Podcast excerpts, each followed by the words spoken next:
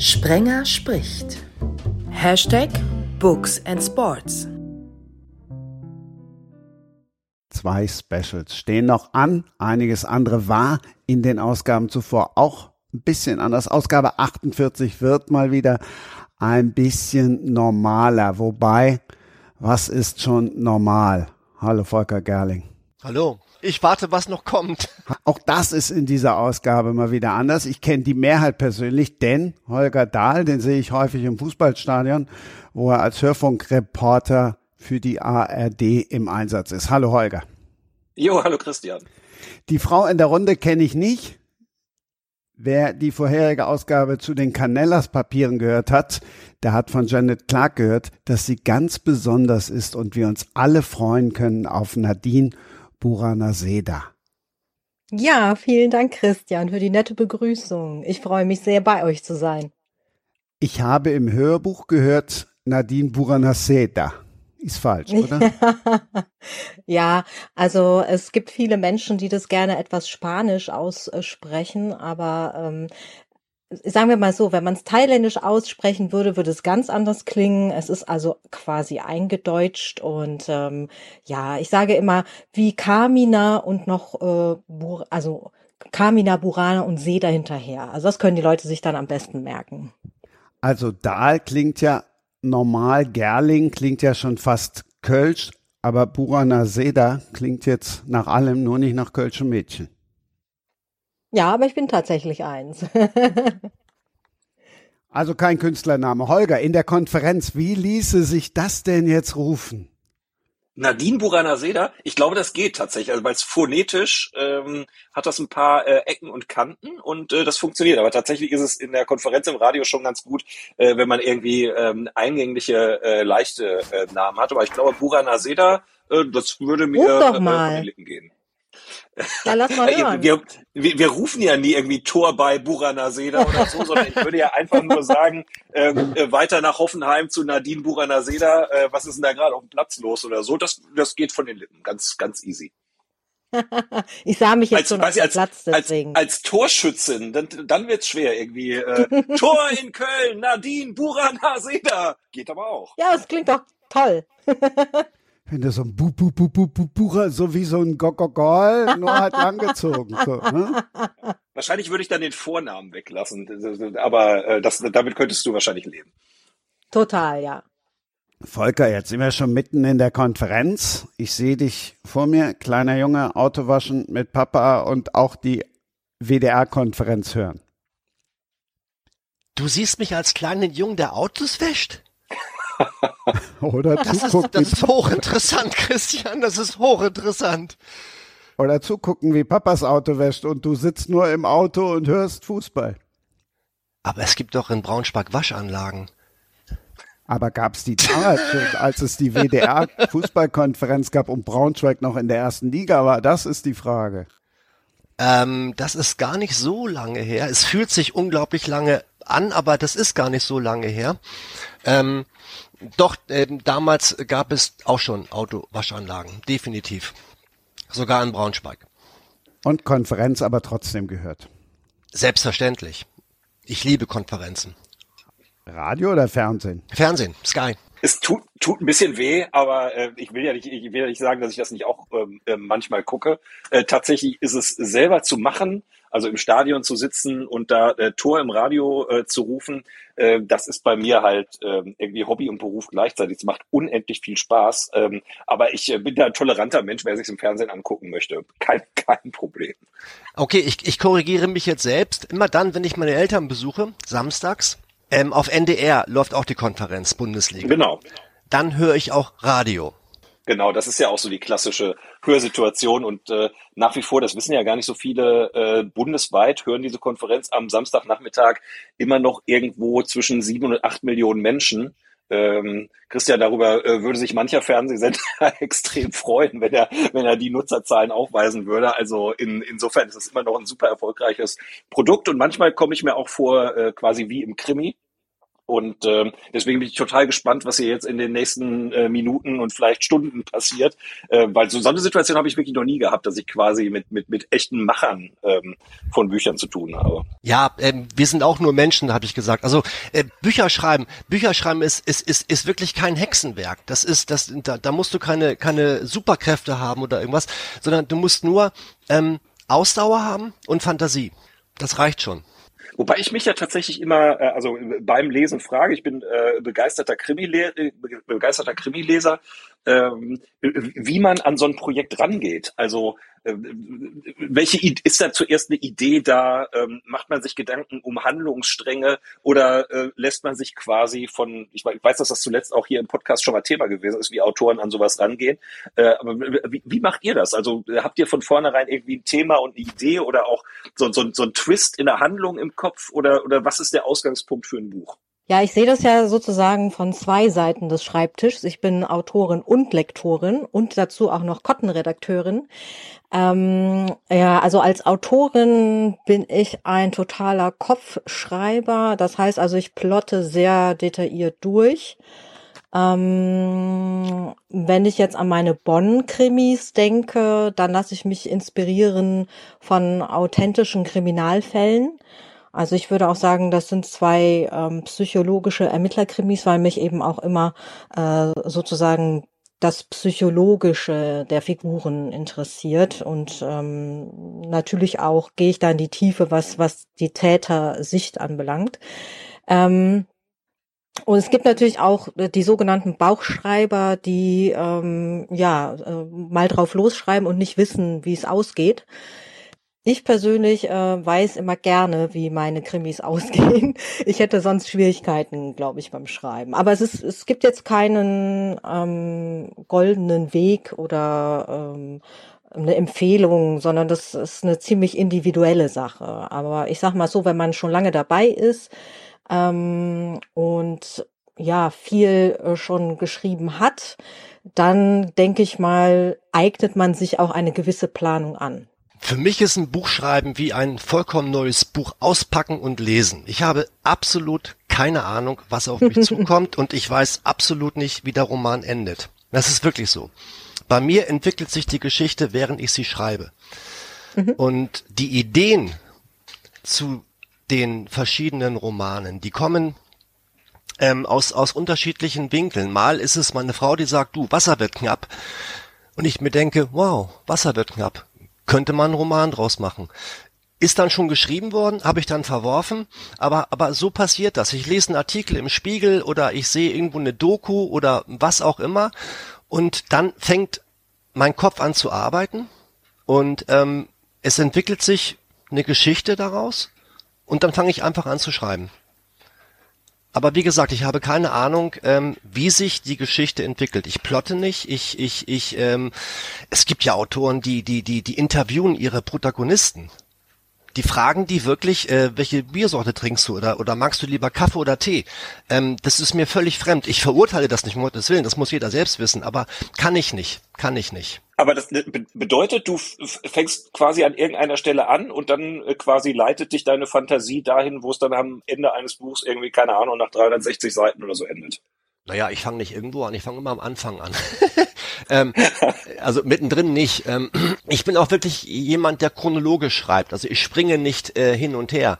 Gibt ja auch Menschen, die schreiben das Ende zuerst und bauen dann den Anfang auf oder das komplette Buch bis zum Ende. Ähm, nee, nee, also ähm, ich, ich, ich weiß, ich weiß nicht, wie ich es erklären soll. Ähm, das passiert einfach. Und dann bin ich im Flow und und dann dann dann ähm, vergesse ich auch alles um mich herum. Also ähm, ich habe auch schon mal, ich glaube, sechs Stunden durchgeschrieben, bis ich immer gemerkt habe, dass ich Hunger habe. Ähm, das das passiert einfach so. Und wie gesagt, es funktioniert. Also bislang jedenfalls. Und äh, also man hört ja auch oft irgendwie von sowas wie irgendwie äh, Schreibblockaden oder so. Kenn ich nicht. Das auch nicht, mal verrückt. Nee, das kenne ich nicht. Ich, ich kenne es nicht. Ähm, ich hatte einmal, ein einziges Mal, ähm, hatte ich wirklich ein Problem, ähm, dass ich in einem Roman, in, in dem aktuellen Projekt nicht weiterkam. Und dann habe ich einfach ein neues Projekt angefangen. Und dann habe ich tatsächlich zwei Bücher parallel geschrieben. Und das war eine ganz tolle Erfahrung. Ähm, weil wenn es in dem einen Projekt nicht lief, dann lief es merkwürdigerweise in dem anderen und umgekehrt. Das war also wirklich erstaunlich und ich war, äh, ja, ich war selbst überrascht, ähm, was alles geht. Ja, das Experiment werde ich nächstes Jahr angehen. Ähm, ich bin jetzt angefragt worden für den dritten Hirschfeld-Teil und habe aber auch noch einen Thriller in der Schublade, den ich auch gerne mal zu Ende schreiben möchte. Also mal schauen, wie das dann funktionieren wird. Ja, ich hoffe für dich, dass dieses Wechselspiel bei dir auch funktioniert, dass, dass du wirklich ähm, auf, auf, auf zwei Tastaturen gleichzeitig schreiben kannst. ich ich, ich finde es klasse. Ich, also ich fand's echt klasse. Ja, also ich, äh, du machst mir auf jeden Fall Mut, Volker. Also Okay, und spätestens jetzt ziehe ich die Begrüßung zurück, beziehungsweise unterstreiche nochmal, wobei, was ist schon normal? Normal, also ohnehin ist ja kein Mensch normal. Ne? Es haben ja alle irgendwo äh, eine Macke oder oder oder Ecken und Kanten. Das wäre ja auch langweilig, wenn es anders wäre. Ähm, ganz ehrlich, es gibt Menschen, die mich ganz komisch angucken, wenn die mein Buch gelesen oder eins meiner Bücher gelesen haben und und und mich kennen man merkt schon, dass man, dass man, äh, äh, was, was denen gerade durch den Kopf geht. Wo hat denn der Kerl diese komischen Ideen her? Was stimmt mit dem nicht? Da sprechen wir gleich drüber. Ich will jetzt nicht schon alle vergraulen, okay? Okay. Also zumindest nicht alle Zartbeseiteten, die jetzt nicht so damit klarkommen, wenn sie irgendwie einen Stromschlag irgendwo hinkriegen. Ja, du hast ja einen völlig falschen Eindruck von mir, ne, Christian? Nein, überhaupt nicht. Ich überlege nur gerade, wenn du sagst, äh, du, du triffst Leute und dann hast du sofort eine Geschichte im Kopf. Ich überlege nur gerade Hilfe. Und ich möchte nicht um, also ich wollte immer schon mal einem, als ermordeter Podcaster von mir aus irgendwo auftauchen in einem Buch, aber bitte nicht, ähm, bitte nicht mit dem Stromschlag und auch bitte nicht ersticken. Okay. Ich habe nichts gegen Ist Erschießen notiert. oder. Ich wollte ich gerade sagen, ich schreibe mir das gerade auf, ja nichts gegen Erschießen, aber nicht ersticken. Da habe ich als Asthmatiker Panik vor und die Stromschläge. Jetzt wirst du aber wählerisch. Ja, wenn ich, wenn ich schon an der Quelle sitze und es mir aussuchen darf. Christian, grätsch mal rein. Reingrätschen ist ja Fußballspezialität. Ähm, äh, welche, äh, welche entwickelt ihr Beziehungen zu euren äh, Protagonisten? Also, äh, keine Ahnung. Äh, ihr müsst ja manchmal auch jemanden sterben lassen. Ähm, ist das, ist das so, dass das manchmal auch irgendwie wehtut, weil man sich denkt, Mensch, da habe ich jetzt so einen tollen Charakter aufgebaut und äh, äh jetzt gibt's den nicht mehr oder passiert das eher nicht? Ja, auf jeden Fall. Also, ähm, also ist mir schon sogar häufiger passiert. Ähm, ich denke zum Beispiel an eine Kurzgeschichte, die ich mal ähm, geschrieben habe vor einigen Jahren und ähm, da gibt es eine ziemlich dramatische Wendung. Die Geschichte wird quasi rückwärts erzählt und man hat natürlich am Anfang, das ist natürlich der Trick dabei, ähm, womöglich einen ganz anderen Eindruck von dieser Figur. Und ähm, nach und nach entdeckt sich dann, was tatsächlich dahinter steckt und diese Figur stirbt und ähm, wenn ich diese Geschichte lese, bin ich immer selber kurz am Heulen, weil äh, mir das selber sehr nahe geht. Um, also da kann ich schon sehr mitgehen. Ich habe aber auch schon mal für Cotton Reloaded ähm, äh, eine Doppelfolge, die Jubiläumsfolge geschrieben und ähm, da ging es auch darum, dass eine Nebenfigur stirbt und ähm, ja, meine Aufgabe war es natürlich dann auch ein bisschen diese Figur noch einmal aufzubauen, sie den LeserInnen ins Gedächtnis zu rufen und ähm, sie hat dann auch eine Beziehung zu einer Hauptfigur und ähm, ja, die musste ich dann auch um die Ecke bringen. Und ähm, das ist äh, mir schwer gefallen und das habe ich auch lange hinausgezögert, diesen Akt. Ja, ja, ich baue Beziehungen auf zu den ähm, Protagonisten, sogar zu ein, zwei Antagonisten. Ähm, aber dass ich jetzt ähm, irgendwie in Tränen ausbreche, weil ähm, das den einen oder anderen mal erwischt, nee, das nicht.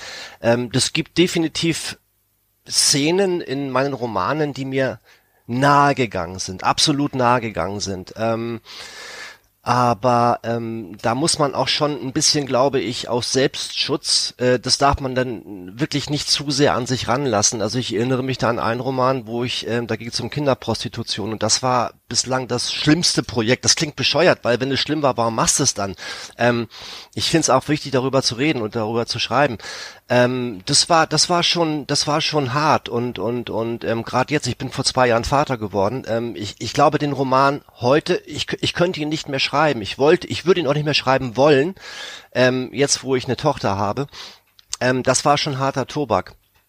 Aber ähm, ja, in, in, in, dem, in dem ersten Rowold-Projekt, da hat's auch einen ganz netten erwischt.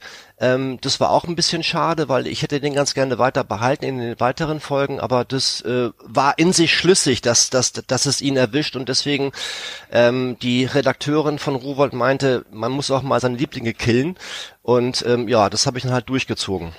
Ja, spannend, dass du das mit der Familie sagst, weil also das, äh, das würde ich als Leser für mich genauso in Anspruch nehmen. Also ich habe, glaube ich, bevor meine äh, meine Kinder auf die Welt gekommen sind, äh, glaube ich, deutlich, will ich sagen, härtere, aber ähm, äh, auch von der Thematik her äh, Dinge lesen können, wo ich heute echt schon mal häufiger sage, wenn ich auch einen Klappentext lese oder so, nee, das muss es jetzt im Moment nicht so sein, weil das ist irgendwie, das ist zu nah an mir dran. Also ich kann dann leichter Dinge lesen, die irgendwie weiter von mir weg sind. Aber das scheint euch beim Schreiben dann ja genauso zu gehen. Ja, ich finde schön, dass du das sagst, weil, weil ähm, das zeigt dann auch, was für eine Art Mensch du bist. Ähm, ähm, klang jetzt fast nach Eigenlob, weil ich damit angefangen habe. So war es nicht gemeint. Nee, ähm, das ist, das ist wirklich so. Das, das, das macht ja was mit dir, wenn du, wenn du, wenn du, wenn du Vater wirst. Und, und also mit mir hat jemals was gemacht und mit dir äh, scheinbar auch. Ähm, und das soll auch so sein. Und, und, und ähm, ich bin definitiv ähm, dadurch emotionaler geworden, ich bin weicher geworden und und ähm, ähm, Christian wird es gleich sagen, das stimmt nicht, weil du hast hier in deinem ersten Roman jemanden umgebracht auf furch furchtbare Art und Weise. Ähm, ja, ähm, habe ich, aber das, das, das, das war notwendig. Also nee, ich, ich, ich könnte diesen Roman heute nicht mehr schreiben und ich würde ihn heute auch nicht mehr schreiben wollen. Diesen Roman Sieben Gräber, wo es um Kinderprostitution geht. Nee, da würde sich alles in mir sträuben, das zu tun. Und ähm, ich bedauere es nicht, ihn geschrieben zu haben, weil ich habe auch viele Rückmeldungen bekommen nach dem Motto wichtiges Thema und und und da muss drüber gesprochen werden. Das sehe ich genauso. Aber wie gesagt, ich würde heute diesen Fackelstab an jemand anderen reichen, nicht mehr an mich selbst. Nein. Aber das kann ich auch gut nachvollziehen. Also auch das, was du jetzt gesagt hast, Holger, über die Lesersicht. Ähm, also ich bin da ganz bei euch. Ähm, ähm, das würde ich auch für mich so weit in, in Anspruch nehmen. Ähm, und man entwickelt sich ja auch beim Schreiben. Das ist ja auch so eine äh, Evolution. Ne? Also Stimmt. man verändert sich ja als Mensch. Man sammelt andere Erfahrungen. Also ich für mich kann sagen, mit dem Alter ähm, stelle ich fest, dass es halt noch mehr gibt, was es äh, ja was verloren werden kann. Ne? Also ähm, äh, das weiß ich nicht, bin vielleicht auch äh, anders äh, mit Anfang 20 gewesen, als ich jetzt bin. Ähm, definitiv. Äh, natürlich hat mich das geprägt und ähm, ähm, die beiden Bonn-Krimis, die jetzt rausgekommen sind, das sind ja ähm, Neuauflagen und ich ähm, muss teilweise mal selber schmunzeln, ähm, was, also wie viel dann doch auch von mir in diesen beiden Romanen drinsteckt, ähm, was ich früher womöglich immer sehr weit von mir gewiesen hätte.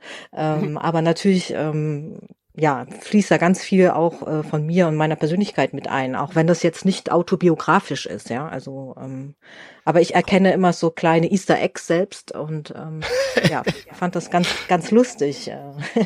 ja. Zum Beispiel ja, äh, also ein Easter Egg ist zum Beispiel, dass ich ähm, ähm, mir schon sehr lange einen Hund gewünscht habe. und der kommt tatsächlich in, im zweiten Teil vor. Und ja, und der sitzt jetzt hier draußen vor der Tür, vor der Bibliothek und wartet auf den nächsten Spaziergang. Ja, spannend. Ich meine, der Christian hat das ja gerade angesprochen, der, der, äh, so nach dem, der Podcaster, der ermordet wird. Äh, habt ihr irgendwie Freunde, Bekannte, äh, Familienmitglieder, die sagen, hey, äh, die Figur ist aber ziemlich nah an mir dran und finden das gut oder schlecht oder passiert das ähnlich? ja, doch, klar. oh ja. Oh ja. Ich habe einen Protagonisten mal mit seiner Mutter sprechen lassen und das war äh, ein Gespräch, wie es wie es zwischen mir und meiner Mutter definitiv abgelaufen wäre. Und ähm, das ich habe ich hab, ich hab diese Stelle auch mit meiner, also ich, ich, ich mache keine Lesungen, sondern ich mache meistens Live-Hörspiele. Und ähm, wenn ich lese, dann zu dritt. und ähm, also ohne meine Mutter. Ähm, aber meine Frau ist halt immer dabei, die ist Schauspielerin. Und ähm, ähm, da haben wir im Landgericht Halle diese Episode vorgelesen und ähm, ja, die Halle hat getobt, also die fanden das total witzig. Es war auch witzig, ähm, aber meine Mutter hat eben halt gesagt, na, na, na, das bin doch ich jetzt, oder? und was hast du gesagt? Ja, ich lüge nicht. Ich habe gesagt, ja, ja, natürlich. Und ihr redet noch miteinander, ja? Selbstverständlich. Wir haben uns immer noch lieb und nein, nein. Aber er ist enterbt äh, worden. Heimlich. Das weiß ich nicht, das werde ich vielleicht irgendwann mal erfahren, aber, aber ähm, ich, ich, ich glaube eher nicht, weil das ist eine ganz charmante Szene und, und äh, mit viel Humor und ähm, äh, das passt dann auch. Und, und sie hat sich auch sofort erkannt, wie gesagt. Also das, ähm, wenn es was Schlimmes gewesen wäre, hätte, hätte sie wahrscheinlich ähm, das äh, von sich gewiesen. So bin ich nicht würde ich auch nicht machen. Äh, was ich natürlich mache, dass ich äh, äh, diverse Menschen, die mir mal im Laufe meines Lebens über den Weg gelaufen sind und die ich echt blöd fand, dass ich die natürlich in meine Romane einbaue hier und da und äh, klar, kann man sich auch nicht gegen wehren. Sowas passiert einfach. Einen ganz blöden schon mal um die Ecke gebracht? Selbstverständlich. ja, sauber. Also ich hatte jetzt den umgekehrten Fall, also ähm, es, es, gab einen Rechtsmediziner und da hat sich jemand wiedererkannt und das war gar nicht so. Ähm, und meine Nichte, die ist äh, Polizistin in Köln, die wollte auch unbedingt im Krimi vorkommen und zwar auch sehr gerne als Leiche. Ich weiß, dass äh, Patricia Walter, äh, eine sehr liebe Autorenkollegin, die ja auch schon bei dir im Podcast war, Christian, ähm, mhm. die verlost ja ähm, Plätze quasi. Ähm, oh, das heißt also, ja, sehr schön, äh, dass sie ja äh, äh, Namen von Figuren verlost. Ähm, und ich hatte auch schon mehrfach das Vergnügen, sie lektorieren zu dürfen. Ähm, und ja, also das äh, ist auf jeden Fall eine super Idee, vor allen Dingen marketingtechnisch äh, ist sie da ganz weit vorne. Holger, sehr schöne Idee.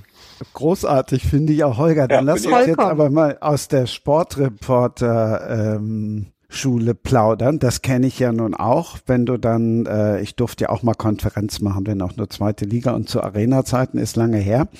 Aber da gab es dann, pass auf, äh, wenn du heute das und das irgendwie irgendwo unterbringst, dann gibt's nachher ein Bier oder wie auch immer. Gibt's das immer noch? Die, also ich kenne die Geschichten von den Altvorderen, äh, die, die sich dann äh, so ein bisschen getriezt haben und, und plötzlich irgendwie Namen auftauchen ließen, die, die quasi gar nicht Teil der äh, Diskussion waren oder Teil des Spielgeschehens. Aber äh, jetzt aktuell tatsächlich nicht mehr, weil vielleicht ist auch einfach, keine Ahnung, vielleicht sind, sind, sind die KollegInnen ähm, zu Stromlinienförmlich geworden. Nee, das sind sie auf keinen Fall. Aber das passiert nicht mehr. Also, dass man so irgendwie Gags einbaut oder so. Ich finde, dass das der ganzen äh, Geschichte auch nicht so richtig äh, gerecht wird. Ich bin eigentlich auch selber ein Typ, der an der einen oder anderen Stelle so, so ein bisschen ja so so eigene Geschichten einbaut oder eigenes Erleben auf der Tribüne und äh, manchmal, äh, wenn man dann anschließend so reflektiert, muss man auch immer mal wieder sagen, das darf nicht zu viel werden, weil das, was die Leute ja vor allen Dingen hören wollen, ist, was da unten irgendwie auf dem Platz oder ähm, auf einer Laufbahn oder wo auch immer äh, passiert und dementsprechend ähm, darf das nicht zu viel werden. Auf der anderen Seite ist das natürlich auch das, wo dann die meisten Hörer äh, anschließend irgendwie Feedback geben. Ne? Also irgendwie Samstags Bundesliga-Sendung bedeutet bei uns ja auch irgendwie Interaktion mit Moderatoren oder mit mit den KollegInnen, die dann äh, irgendwie vorher oder nachher irgendwie am Start sind. Und äh, wenn da so ein bisschen Reibung entsteht und auch so ein bisschen was Ironisches, ich meine, Christian, am Ende weißt du ja selber, wenn wir uns im Stadion begegnen, dann frostet man ja auch ein bisschen. Das ist ja irgendwie auch so der normale Sportumgangston und das darf dann gerne auch mal in der Reportage passieren. Ne? Also äh, dieser Unterhaltungsfaktor, der ist schon, der ist schon auch wichtig. Und darf ich fragen, ob es denn auch schon mal fiese Fettnäpfchen gegeben hat bei dir, Holger? Ich hatte meine, also das, das, das was man als Radioreporter vor allen Dingen machen möchte, ist halt diese berühmte Bundesliga-Konferenz. Ne? Also wenn dann mhm. äh, alle Spiele, die gleichzeitig laufen, irgendwie samstags 15.30 äh, wenn die zusammengeschaltet werden und man mhm. dann aneinander übergibt und so. Und es am Ende gibt's immer einen, der die Konferenz, wie wir sagen, zumacht, ne? der dann irgendwie ja. sagt, das war die ARD-Bundesliga-Konferenz, früher haben wir den Satz gesagt und damit zurück in die Funkhäuser. Das, das sagt man heute nicht mehr so, sondern man sagt dann einfach irgendwie, keine Ahnung, war spannend heute, das war die ARD-Bundesliga-Konferenz und dann können alle Radiosender, äh, die diese Konferenz übernommen haben, dann wieder zurück in ihr Programm gleiten. Und in meiner allerersten Konferenz, ich war natürlich super, super nervös, äh, war ich in Köln und da habe ich äh, geglaubt, ich sei der Letzte und äh, habe dann auch war natürlich total erleichtert, dass alles irgendwie gut geklappt hat und dass es auch irgendwie emotional war. Ich hatte auch ein paar Tore, durfte ein paar Mal Tor rufen, was ja besonders schön ist. Und äh, dann habe ich halt diesen Satz gesagt, so nach dem Motto: Ah, torreicher äh, Tag in der Fußball-Bundesliga und das war sie, die ARD-Bundesliga-Konferenz. Und dann entstand so ein Sekündchen Pause und dann sagte ein Kollege auf einem anderen Platz: Ja, wenn er meint, mein Spiel läuft noch.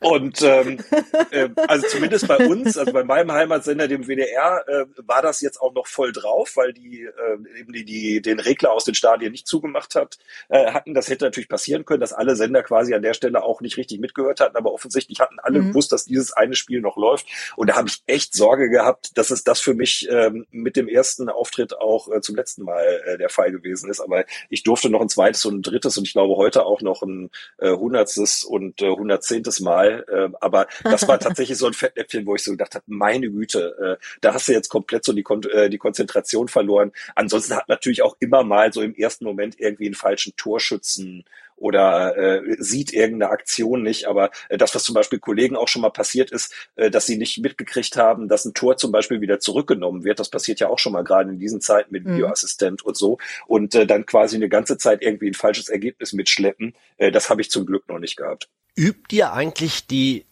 teilweise recht schwer auszusprechenden Spielernamen vorher?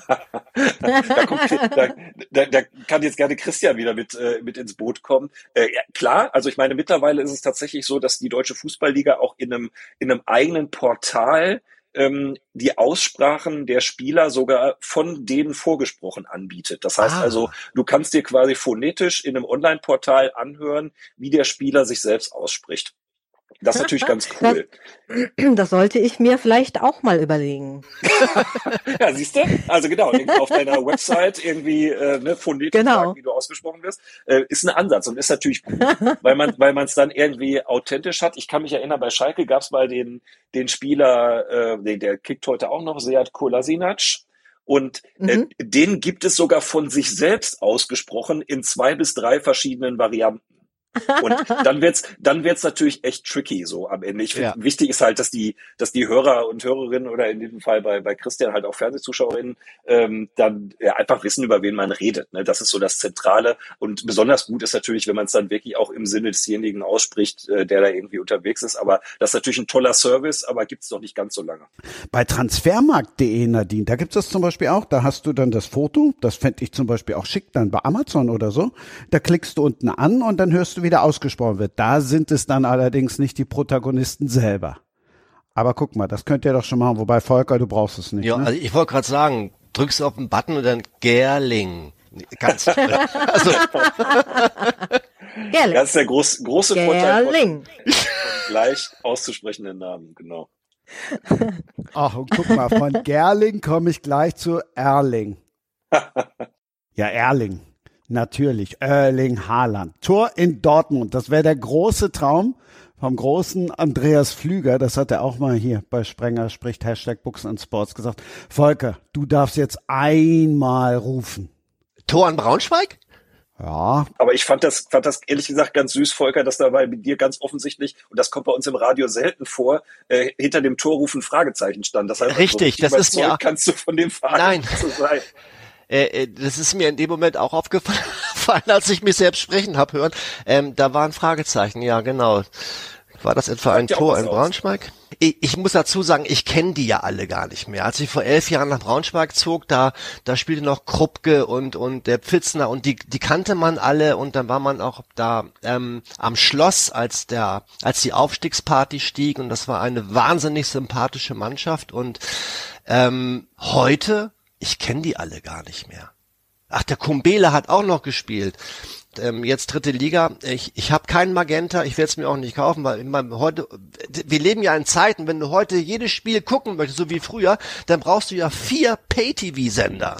Das ist ja Irrsinn. Das ist korrekt. Wahrscheinlich werde ich auf Synchronschwimmen jetzt irgendwie umsteigen.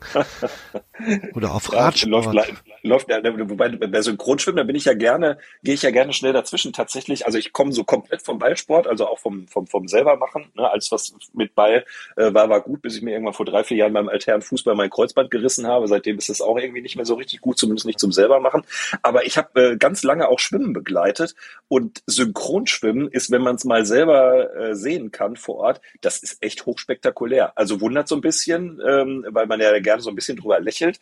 Aber wenn man mal so sieht, wie die in der Formation da irgendwie eine Schwimmerin quasi aus dem Wasser rausschießen, ähm, so aus, aus, aus einer Unterwasserperspektive, das ist echt krass. Also das ähm, an der Das Stelle merkt man Kunst? dann auch immer, genau, ja, das, das ist Kunst und, und äh, sportliche Höchstleistung und die trainieren mindestens genauso viel wie Fußball-Bundesliga-Profis, wenn nicht mehr. Ähm, gut, und dann sind wir da schnell, schnell auch wieder beim äh, Monetären und Ja. äh, verdienen Genau, natürlich bei weitem nicht das, äh, was man ähm, dann in Relation verdienen könnte. Nenn mir eine Synchronschwimmerin. Ich Das wüsste ist jetzt schon jetzt, zu lange her. Ich Ne, kann also- die asiatischen Namen nicht aussprechen, deshalb bin ich da raus. Oder sind die nicht Da wäre da das auch nichts für mich, vorn? ja. Ja, wobei mit dem Namen würde vielleicht, also weiß ich jetzt nicht, ob da, also es klingt ja sehr künstlerisch am Ende und äh, Synchronschwimmen ist ja eine sehr künstlerische Sportart. Nadine, nur um das nochmal rauszustellen, das ist kein Künstlername, ne? Das ist kein Pseudonym, das ist ganz echt. Ne? Du darfst mich auch noch fünfmal fragen. Nein, der ist völlig echt. Und es gibt in Deutschland nur zwei Buraner Sedas. ah, der Name hat schon was. Der zweite ist mein Mann. Von dem hast du den Namen. Nein, Oder hat er den ihn- genommen? Ach, den Nee, ich, er hat ihn genommen. Ja, Genau. hätte ich dich auch geheiratet, klar. das war jetzt gemeint, das war jetzt gemeint. Also nur wegen des Namens, ja, nee, genau, das, das war der Grund. Aber ähm, äh, ich kenne jemanden, ähm, ei- eine sehr liebe Leserin, ähm, die hat ähm, ja mir mal auf einer Lesung gesagt, dass äh, äh, die Tochter ist wohl mal angesprochen worden. Ich weiß gar nicht, ob ich das so sagen darf.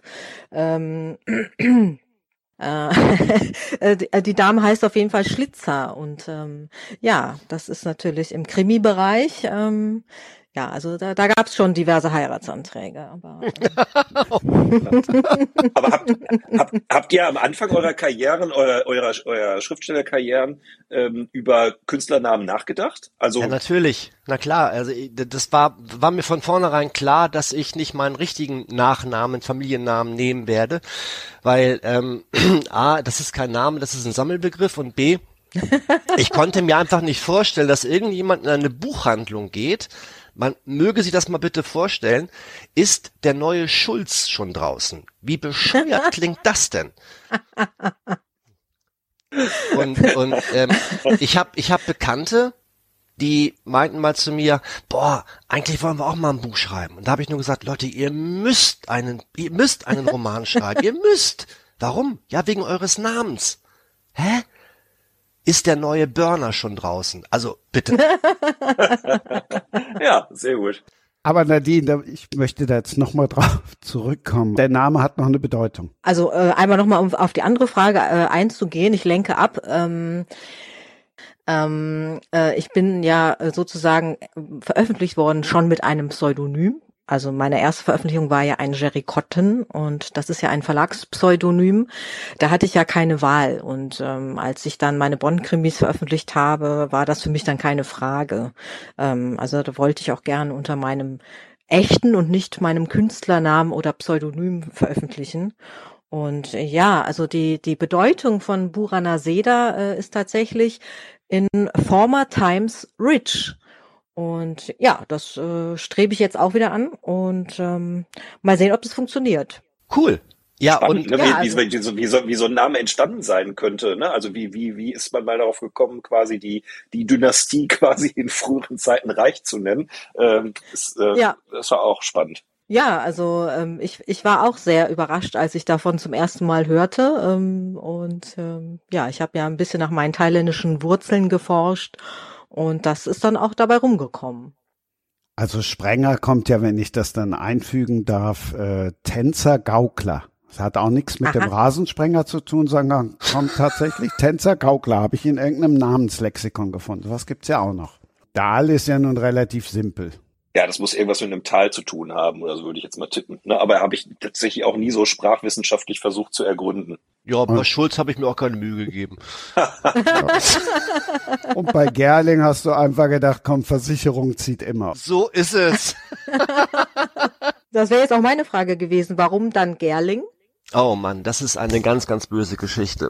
Ähm, meine ersten beiden Romane waren Polizthriller und die sind in einem sehr, sehr kleinen Verlag in, aus Berlin rausgekommen.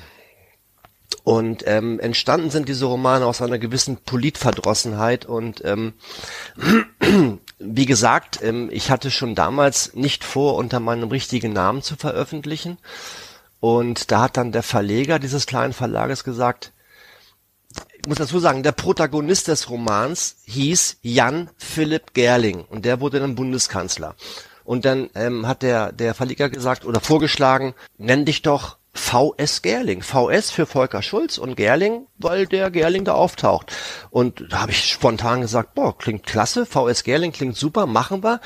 War natürlich ein Schuss, der ins Knie ging, weil natürlich einige äh, äh, Leser es sich nicht verkneifen konnten, ähm, ähm, mir zu unterstellen, ich wäre gerne Bundeskanzler geworden, weil ich ja genauso heißen würde wie der Protagonist des Romans. Ja, ähm, nee, das ist der wollte Klassiker. ich, ja, ja, genau, wollte ich nie, will ich nie und ähm, ähm, ja, war, war aber auch irgendwie dann äh, vielleicht nicht genug überlegt. Ja, verstehe. Also ich meinte Klassiker im Sinne von, was wollte der Autor uns sagen? Ja, ja, genau. Wollte er uns was sagen? ja, genau. genau. Im Zweifelsfall ja immer. ja, ja. Jetzt überlege ich gerade, ob ich denn doch nochmal drauf zurückkomme, aber das ist für mich immer wie so ein Trigger. Und ja, deshalb komme ich jetzt nochmal drauf zurück. Jerry Cotton, ich denke da immer an Urlaub, ich denke an rote Autos, ich denke an Frauenbilder, die heutzutage nicht mehr äh, modern sind und frage mich gerade, Nadine, ist da hat sich da ein bisschen was gewandelt? Ja, also ich meine, diese äh, Heftromanserie gibt es seit, haltet euch fest, 1954 und das ähm, jede Woche. Also wir erscheinen immer noch wöchentlich und ähm, und ich, ja, ich würde auch sagen, natürlich ist Jerry Cotton, also früher war das so der nette Polizist von nebenan, der der älteren Dame, der älteren Lady über die Straße geholfen hat. Und ähm, ja, die haben sich natürlich auch insoweit entwickelt, dass sie mit der Zeit gegangen sind, dass sie modernste Technik zur Verfügung haben. Das sind ja zwei FBI-Agents, ähm, Jerry Cotton und Phil Decker, die in New York ermitteln und ähm, sich äh, auf jeden Fall äh, dem Kampf gegen das organisierte Verbrechen ent, äh, verschrieben haben und ähm, äh, ja, also da hat sich, das ist ein Stück weit auch Zeitgeschichte, die da abgebildet wird. Also ich ähm, betreue die die Romane, die jetzt äh, erscheinen, aber ich ähm, ähm, lektoriere und redigiere auch die Romane, die mal als Taschenbuch ähm, vor einigen Jahrzehnten rausgekommen sind in der Sonderedition erscheinen die jetzt eben auch als Heftroman. Und ähm, äh, das ist auch sehr interessant. Also ich habe da auch als Redakteurin jetzt ein deutlich tieferes Verständnis für die Serie, ähm, weil äh, das hat sich natürlich auch entwickelt. Die Figuren haben sich entwickelt. Es gibt ähm, ähm, anderes, neues Stammpersonal. Das hat sich ja auch über die Jahrzehnte ähm, so etabliert. Äh, es gibt natürlich immer noch dieses klassische Dreieck äh, dieser beiden Agents und dem Chef Mr. High, ähm, das, äh, der eben überhaupt nicht dem Klischee eines ähm, gängelnden, äh, rügenden Chefs entspricht. Im Gegenteil, es ist der väterliche Freund, der seinen äh, Mitarbeitern den Rücken frei hält. Und ich finde das eigentlich ganz angenehm ähm, dass es eben nicht solche Kämpfe immer äh, gibt. Die Kämpfe, ähm, ja, die, die führen sie an anderer Stelle, ne? nämlich mit den Verbrechern. Und ähm, in Bezug auf das Frauenbild, äh, es gibt natürlich immer noch Helen, die den äh, weltbesten Kaffee kocht. Ähm, das ist natürlich nochmal so eine Reminiszenz an frühere Zeiten, aber das ist eben jetzt nicht nur eine Sekretärin, die sonst nichts zu sagen hätte, ähm, wobei sie natürlich eine Nebenfigur ist. Ähm, ähm, was ich äh, sehr schön finde in der Entwicklung, ähm, nicht nur was die das Personal in den Romanen anbelangt, sondern ähm, ich gehörte ja damals auch zu den wenigen Frauen, die das schreiben durften. Ähm, und heute als Redakteurin freue ich mich, dass eben auch einige Frauen inzwischen an der Serie mitschreiben. Und ähm, da hat sich doch einiges getan. Und äh, ich schätze eben auch genau diese Vielfalt. Ähm, und das jetzt auch nicht nur Bezug, in Bezug aufs äh, Geschlecht, sondern ähm, das ist ja auch das Tolle an so einer Serie, dass ähm, die Autoren natürlich einen gewissen Rahmen haben, äh, innerhalb dessen sie sich bewegen können und dürfen. Ähm, aber jeder hat natürlich auch seinen eigenen Schreibstil und ähm, ich habe dann schon die Aufgabe, danach zu schauen, passt das zum Kottenton. Ja, aber ansonsten ähm, haben die Autoren und Autorinnen da viel Freiheiten. Wir brechen ja das zweite Mal eine Lanze für Jerry Cotton hier. Ralf Langroth, der Autor von Die Akte Adenauer, hat ja auch schon mal Jerry Cotton geschrieben. Ich habe immer zweieinhalb Stunden habe ich gebraucht. Also ich habe dann auch gerne mal im Urlaub vier oder fünf Stück am Tag gelesen. So, wer hat noch nie einen Jerry Cotton gelesen? Jetzt bin ich mal gespannt. Ich. ich habe tatsächlich einen gelesen und zwar habe ich also jetzt so ein bisschen assimiliert. Ich komme eigentlich aus dem Ruhrgebiet, aber lebe jetzt schon lange in Bergisch Gladbach und äh, Bergisch Gladbach ah, ist tatsächlich ja. ähm, für die für die genau Verlagsgeschichte von Bastei Lübbe äh, gar nicht gar nicht so unwichtig und wie das halt so ist. Also Bergisch Gladbach ist jetzt nicht super klein, hat auch irgendwas bei 100.000 Einwohnern mit den ganzen Eingemeindungen, aber ja. ähm, in einer Garage in Bergisch Gladbach ist quasi die, die liegt die Wurzel äh, des äh, Bastei Lübbe Vertrags äh, Verlags und äh, ja, also deswegen besondere Beziehung zu Bastei Lübbe und deswegen habe ich tatsächlich auch mal einen Roman gelesen, hat mich jetzt nicht so gefangen genommen, aber ich kann schon verstehen, warum das äh, eine so unfassbar lange und erfolgreiche Serie ist. Ich habe noch ja, nie ähm, einen gelesen. Äh, dann die Frage, äh, äh, warum äh, hat es dich nicht so angesprochen? Ähm, wo wir jetzt unter uns sind. also, wo ja, wo ja wirklich niemand mithört. Wo die, genau, nie jemals irgendjemand mithören wird. Ähm, Ach, das, nee, ich, ich, ja, was?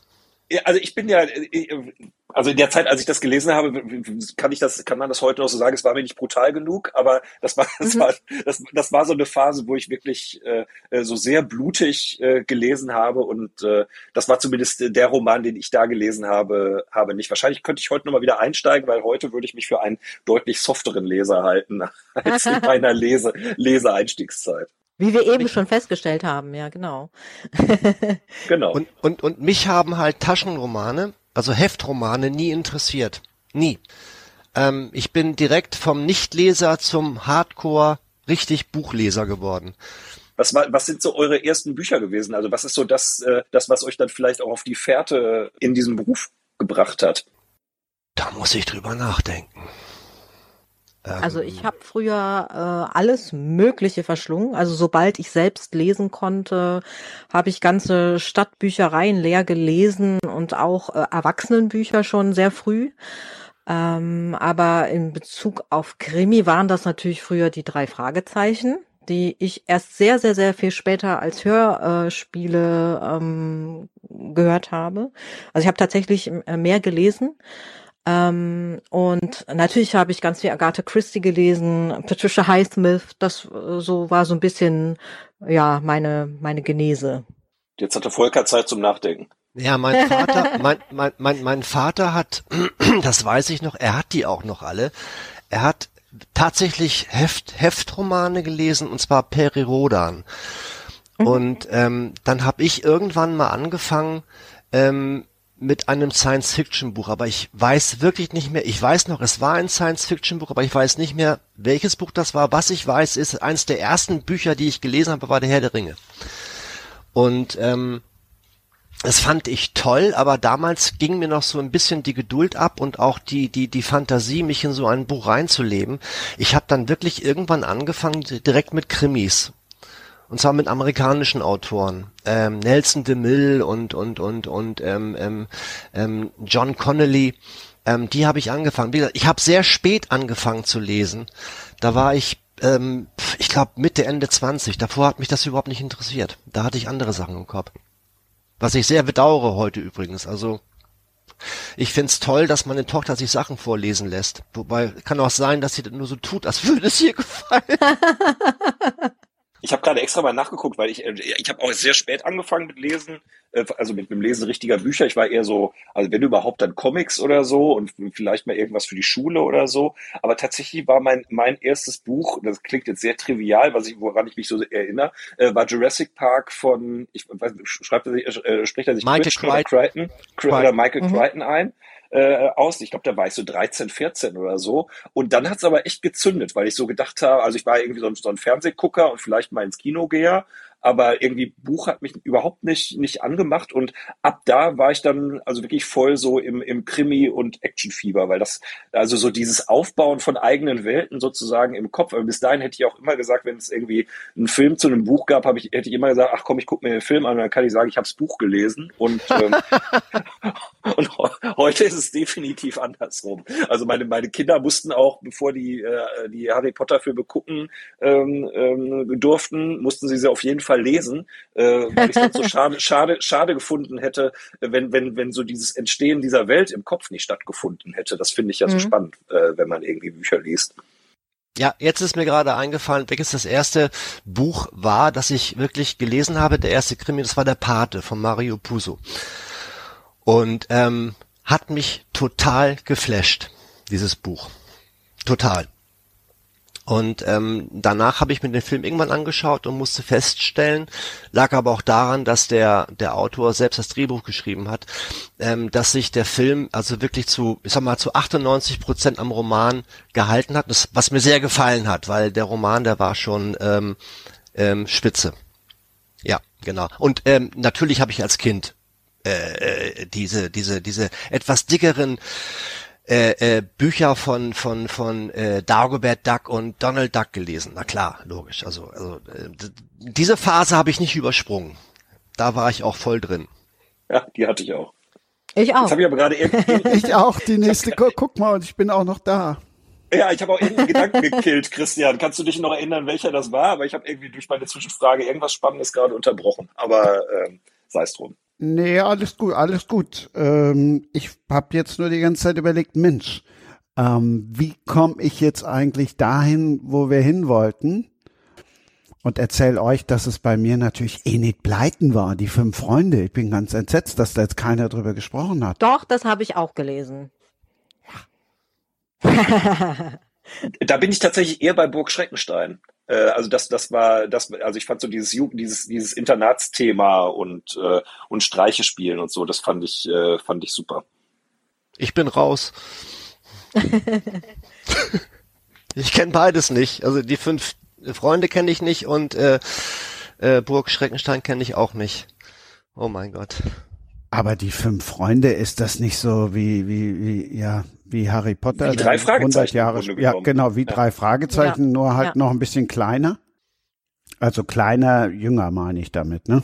Drei Ja. Fragezeichen ist so ab 13, 14 und die, die, die fünf Freunde konntest ja schon mit neun oder mit zehn lesen. Also da war ja auch nichts Gruseliges. Aber für mich auch nur als Hörbuch. Also nicht, habe ich nie gelesen, aber die, nicht Hörbuch, als Hörspiel, ne? Also so wie bei den drei Fragezeichen, ne? Also äh, fünf Freunde äh, höre ich heute sogar manchmal noch zum, zum Einschlafen. Also äh, gibt's bei diversen Download-Portalen quasi in der Flatrate mit drin und ähm, äh, mit fünf Freunden, äh, was klingt das anstößig, mit fünf Freunden schlafe ich gerne ein. Ich höre das noch als Kassette tatsächlich. Als hast- Kassette, sowas hast du noch. Ja, Leute. Was ist das? Ja. Du hast noch einen Ja, ich habe eine große Kassettenrekorder? Sammlung. Bitte? Du hast noch einen Kassettenrekorder? Ja. Also ich muss sagen, es ist eine sehr moderne Boombox, aber mit einem Kassettendeck. Aber wenn du noch so richtig alte Teile hast, dann sind die ja, glaube ich, heute auch echt noch was wert. Ne? Also das sind so richtige Sammlerstücke, je nachdem von wann so, So äh, ist MCs es, ja. sind. ja, ganz genau. Wir haben da auch gelernt, Buranaceda heißt reiches Mädchen. Also, ja, früher. Fr- Früher reicht. ich wollte einen noch, weil wir da auch kurz eben mal drüber gesprochen haben, da ging es um Lesungen. ist es tatsächlich mittlerweile so, Volker, weil du ja sagst, bei dir sind Lesungen anders, aber verdienen AutorInnen mehr mit Lesungen mittlerweile als mit Büchern? Nee. Du musst schon, du musst schon richtig, richtig viele Lesungen machen und musst durch die Republik düsen, äh, um, um da ein stattliches Einkommen äh, äh, zu erzielen. Also ähm, ähm, ich glaube, ähm, mir ist mal eine Lesung angeboten worden von Natalia in Braunsch in, in Wolfsburg und ähm, die hätten mir 500 Euro gezahlt. Ähm, aber ähm, das kannst du ja hochrechnen, wie viele Lesungen ich machen muss, um um um da auf dem auf ein Einkommen zu äh, auf ein stattliches Einkommen zu kommen. Also ähm, das ist äh, äh, wow zeitintensiv. Es ist wahnsinnig zeitintensiv, weil du wie gesagt du musst das bundesweit machen und und ähm, das ist zwar toll, also ich, ich, äh, mir, mir, mir gehen die total ab, mir fehlen die Lesungen, der Kontakt zu den Lesern und denen in die Augen zu schauen und auf die Reaktion zu warten, ob sie jetzt auch wirklich an der richtigen Stelle lachen. Ähm, das ist schon wichtig, aber, aber ähm, ich, ich, ich mache die eigentlich mehr ähm, aus Spaß an der Freude, als dass ich jetzt da äh, großartig äh, äh, ähm, Geld mit verdienen will ich finde Lesung einfach, äh, also ich finde das total unterhaltsam. Zum einen finde ich es spannend. Ich meine, das ist ja auch was, was bei uns schon mal äh, dann auch äh, HörerInnen äh, zu uns sagen, wenn sie uns dann sehen, so nach dem Motto, ach, so sieht die äh, Stimme quasi äh, hin, hinter dem, dem Torruf aus oder so sieht, sieht der Typ hinter dem Torruf aus. Aber ich finde es wirklich interessant, bei Lesungen einmal festzustellen, hey, äh, hier Autor, Autorin, wie sehen die aus? Was sind das für Typen? Und ich finde dann sowohl das Thema Lesung, also ich bin super gerne auf der Lit Cologne, ähm, wenn man quasi gleichzeitig was über die MacherInnen erfährt, äh, aber äh, auch äh, was aus den jeweiligen Werken hört. Also äh, ich finde es super und ich hoffe, äh, dass da dann auch angemessen Geld bei rumkommt, auch wenn es vielleicht äh, jetzt, jetzt äh, nicht mehr Geld einbringt als das, ähm, als das, das Schreiben dann an sich. Ne? Aber also aus der Nutzerperspektive, ich finde das toll, wenn man wirklich mal so, so ein kleines bisschen hinter die Kulissen gucken kann, so wie jetzt hier auch in, in Christians Podcast. Das passiert ja quasi von Folge zu Folge, dass man auch äh, mehr über die Menschen äh, hinter den Geschichten erlebt. Äh, das finde ich schon total spannend äh, mitzubekommen. Es, es gibt ja äh, AutorInnen, die sich fast, äh, also nicht fast, aber hauptsächlich eben auch durch Lesungen tatsächlich finanzieren. Also das äh, sind dann vielleicht jetzt auch nicht nur diese, wie du das eben sagtest, bundesweiten Lesungen, sondern auch tatsächlich viele Schullesungen. Ich habe die jetzt nicht. Ähm, das heißt, bei mir trifft das auch so nicht zu. Ähm, und ähm, ja, ich schätze auf jeden Fall auch sehr den Kontakt zum Publikum. Also ich ähm, bedanke mich auch immer bei den Leuten, wenn die zu einer Lesung kommen, ob ich alleine lese oder mit mehreren, ähm, dann sage ich halt immer, ich freue mich total, dass sie hier sind, weil sie schenken mir gerade das Wichtigste, was sie haben, und das ist ihre Zeit. Und ähm, schön, schön. Ne? Also, ähm, also ich nehme das auch ernst, ne? Also weil ich, ich sage ja auch, äh, das ist ja quasi eine künstlerische Dienstleistung und äh, ich versuche den Leuten dann auch was zu bieten und auch, wie du es eben schon sagtest, Holger, ähm, man wird natürlich auch als Person dahinter interessant, ne? Und und ich glaube, du hattest eingangs gesagt, Volker, dass ähm, die Leute sich auch dann ähm, auf der einen Seite, also ich sage halt immer, entweder wird das Schreiben überschätzt oder unterschätzt. Ne? Also äh, die Leute machen sich nicht so viel Gedanken, wie ein Buch entsteht, wie das irgendwann äh, in der Buchhandlung im Regal landet.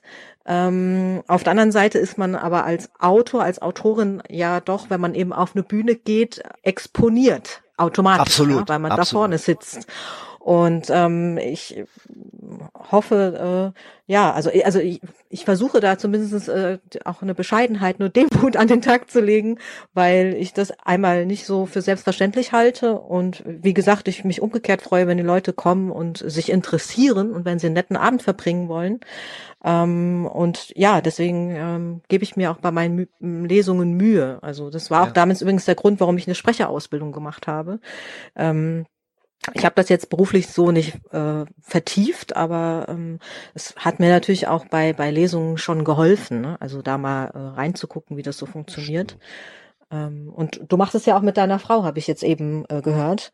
Das ist natürlich auch toll, wenn ähm, das so von Schauspielern, Schauspielerinnen umgesetzt wird. Ne? Also ja, das ja ähnlich wie jetzt beim beim Hörbuch. Ne? Also ich finde, Ja, das schon, ist ja also- auch nochmal eine eigene äh, künstlerische Leistung, die da passiert. Ne? Also Meine Frau spielt Theater und ähm, die äh, äh, das Ensemble dieser Theatergruppe, die waren total begeistert, dass sie jetzt in, in, in ein, ein neues Familienmitglied bekommen haben, das Romane schreibt.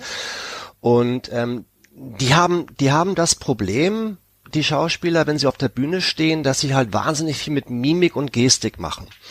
Ähm, sie aber relativ wenig mit der Stimme spielen können. Und ähm, ich biete oder ich ich habe denen jetzt halt die Chance geboten, genau das zu tun. Und das tun die auch und mit mit voller Hingabe, dass sie halt, ähm, ähm, wenn wir da zu sechs oder zu siebt auf der Bühne sitzen und lesen, dass sie also wirklich ähm, ähm, mit ihrer Stimme spielen und russischer Akzent und das haben sie vorher geübt und äh, das ist wirklich toll. Und die Leute, die Gäste, ähm, ähm, die finden das einfach klasse, weil weil wir wir, wir, wir ähm, spielen auch noch Soundeffekte ein. Das heißt, wenn im Roman ein Schuss fällt, dann fällt auch wirklich ein Schuss und und und so halt. Ähm, wir haben auch schon mal Videosequenzen eingespielt, das ging aber nach hinten los, weil das war nicht so professionell. Hatte einen gewissen Charme, aber ähm, machen wir nicht wieder. Ähm, aber das, das hat schon was. Aber du hast gerade was gesagt, dass du, wenn du eine Lesung machst, dass du halt relativ ähm, exponiert bist. Ähm, ich bin ja der Meinung, dass du mit jeder Buchveröffentlichung so ein bisschen äh, äh, äh, ähm, ja ähm, wie wie wie wie ein ein ein ein Welpe, der sich auf den Rücken legt und und dem großen Hund den Bauch anbietet.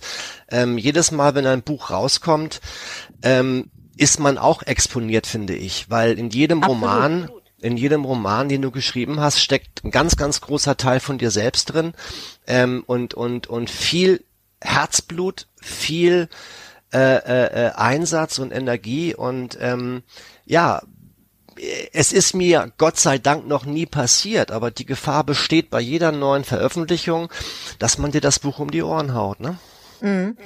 Und und äh, das muss man abkönnen. Also macht sich aber auch keiner Gedanken. Logischerweise. Die, die, die, die, die, die Leser interessiert es, wie bist du auf die Idee gekommen und wie ist diese Person entstanden. Aber ähm, dass man, dass man, ja, wie du schon gesagt hast, mit jeder Veröffentlichung so, so, so exponiert ist, macht sich auch niemand Gedanken drüber. Muss, muss der Leser auch nicht, muss er auch nicht, aber ähm, es fällt mir halt immer so auf, weil ähm, immer wenn der Postbote klingelt und und und ähm, die Blickexemplare da sind, dann weiß ich, okay, in einer Woche geht's los. Mal gucken, was passiert. Geht denn euer nächster Blick dann, äh, also äh, Thema Feedback spielt ja, glaube ich, bei uns allen, die wir irgendwie öffentlich auftreten, sei es jetzt in Schrift oder in, in, in Sprachform, spielt ja eine Rolle. Äh, wartet, äh, wartet ihr dann darauf, dass nach der Veröffentlichung, oder ich meine, wahrscheinlich gehen vorher schon Rezensionsausgaben äh, raus, auf, auf die ersten, ich, ich nenne es mal Kritiken oder, oder anders, auf die ersten Leserfeedbacks? Ist das was, äh, was ihr dann auch verfolgt? Oder wie verfolgt Natürlich, ihr das? natürlich, Klar. natürlich. Ich glaube, wenn das mal irgendwann nicht mehr so ist, dann höre ich auf, weil dann, dann, dann, dann, dann, dann bin ich nicht mehr mit dem ganzen Herzen dabei. Wenn mir das egal ist, dann, äh, pff, dann stimmt da irgendwas nicht. Weil, weil das ist, klingt jetzt blöd, aber ähm, nochmal, so ein Buch, ähm, das, das hat ja eine Geschichte. Und, und, und da, da steckt so viel von dir selbst, also ich kann jetzt nur von mir sprechen, aber ich glaube, ähm, ähm, du siehst das genauso. Äh, äh, äh, steckt so viel von mir selbst drin und, und, und, und äh, das ist wie ein Baby. Dieses, dieser Roman, das ist mein Baby. Und, und ähm, ich möchte, dass es gefällt. Ich möchte, dass die Leute äh, äh, verstehen, was ich, was ich damit bezwecke und und weil jedes Buch auch eine Botschaft hat, sollte es jedenfalls haben. Ähm, ähm, und und und und das ist schon wichtig. Und wenn du dann siehst, oh Gott, die erste Rezension ist da und dann ist es eine fünf Sterne Rezension, da fällt erstmal ein Stein vom Herzen. Absolut. Ich, ich, ich habe bislang erst ein einziges Buch veröffentlicht, wo die erste Rezension eine Ein-Sterne-Rezension war. Da ist mir Volksverhetzung vorgeworfen worden. Da dachte ich mir, um Gottes Willen, wenn das so schon losgeht, oh, ich, ich wandere aus. Geht gar nicht. Ähm, hat sich dann gelegt, war wahrscheinlich ein Reisbürger, ähm, äh, der das Buch gelesen hat, ähm, weil um die Szene ging es nämlich in dem Roman. Ähm, Also ähm, total. Ich bin da äh, jetzt auch äh, seit seit vier Wochen starre ich jeden Tag bei Amazon äh, äh, auf die Rezension. Natürlich soll auch so sein, muss auch so sein. Also für mich, für mich muss das so sein, weil ich brenne dafür und und und das darf nicht aufhören. Das soll auch nicht aufhören. Ja, ich kann also das zu teilen auf jeden Fall gut nachvollziehen. Ähm, natürlich interessiere ich mich auch für die Kritik ähm, wobei ich das auch teilweise etwas distanzierter betrachte. Also klar, ne, so äh, wenn man wenig Sterne bekommt, ist das nie so schön. Äh, es gibt ja auch so schöne Rezensionen, ja, verschiedene Perspektiven, sehr spannend, sehr gut recherchiert, mit viel Herzblut geschrieben und dann kriegt man nur ein, zwei Sterne. Ähm, okay, ne, also dann ist, ist das Ergebnis, ähm, ja, war nicht mein Fall. Ähm, dann sage ich halt, das äh, ist ja auch ähm, okay für mich. Also nicht jeder muss meine Bücher mögen, weil das ist ja auch ab irgendeinem Punkt Geschmackssache. Ne? Also ähm, und ähm, und wenn vor allen Dingen der Stil nicht gefällt, dann sag ich mir halt, ja zum Glück habe ich dann offen, offensichtlich wenigstens einen, ja. Also ähm, genau. ne, also ja, aber deswegen ich es ist natürlich immer dann auch so zwei Herzen in meiner Brust. Natürlich ist das nie schön, ne? Also weil ähm, selbst wenn eine Kritik sachlich ausfällt, und das ist ja auch ganz oft bei den negativen Rezensionen nicht der Fall, ähm, dann ähm, ist ist natürlich äh, so das Autorinnenherz äh, blutet dann auch ein bisschen, ne? aber auch ähm, da muss man sich halt, wie du schon sagtest, ein dickes Fell zulegen und auch weitermachen. Und ähm, ja. ich habe für mich so festgestellt, also ich, ich kann es auch gar nicht, ne, sozusagen an, an den Leserwünschen entlang schreiben. Ich, das behauptet wahrscheinlich auch äh, jeder Autor von sich, dass er das nicht tut. Ähm, auf jeden Fall äh, habe ich den Anspruch, ne, also das zu machen, was ich für richtig halte. Äh, aber ähm, natürlich ähm, bewege ich das, ne, so für mich, ähm, ob da was dran ist oder nicht, ob es kratzt oder nicht. Ähm, und ja, das ist, wenn es eine konstruktive Kritik ist, dann nehme ich die auch sehr gerne an definitiv. Ja, natürlich, na klar. Also mit die schönste Rezension, die ich bekommen habe, lautete folgendermaßen, Ware kam pünktlich an und heil. Ja. Gelesen habe ich es noch nicht. Fünf Sterne. Genau. Ja. Fand, fand ich, fand ich großartig. Gibt aber auch umgekehrt, ne? Also ein Stern, weil eben nicht pünktlich und so weiter, ne? Also ich meine, das äh, versaut dir dann deinen Schnitt, äh, obwohl du halt absolut nichts dafür kannst, ja. Also, ja, ja. Ja. es ist tatsächlich das passiert, was Holger Dahl eben hat anklingen lassen. Wir blicken in die Seele. Ich muss mir wirklich mal einen neuen Hashtag überlegen oder den noch erweitern mit Hashtag Books and Sports. Wir reden über alles.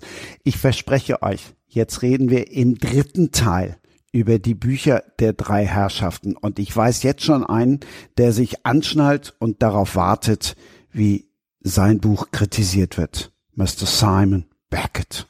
Nadine Buranas Heder, Holger Dahl und Volker Gerling. Und ich habe am Anfang gesagt, es wird eine relativ normale Folge. Was ist schon normal? Normal ist nicht, dass in einem Podcast, der Books and Sports heißt, die Bücher erst im dritten Teil kommen. Aber was ist schon normal?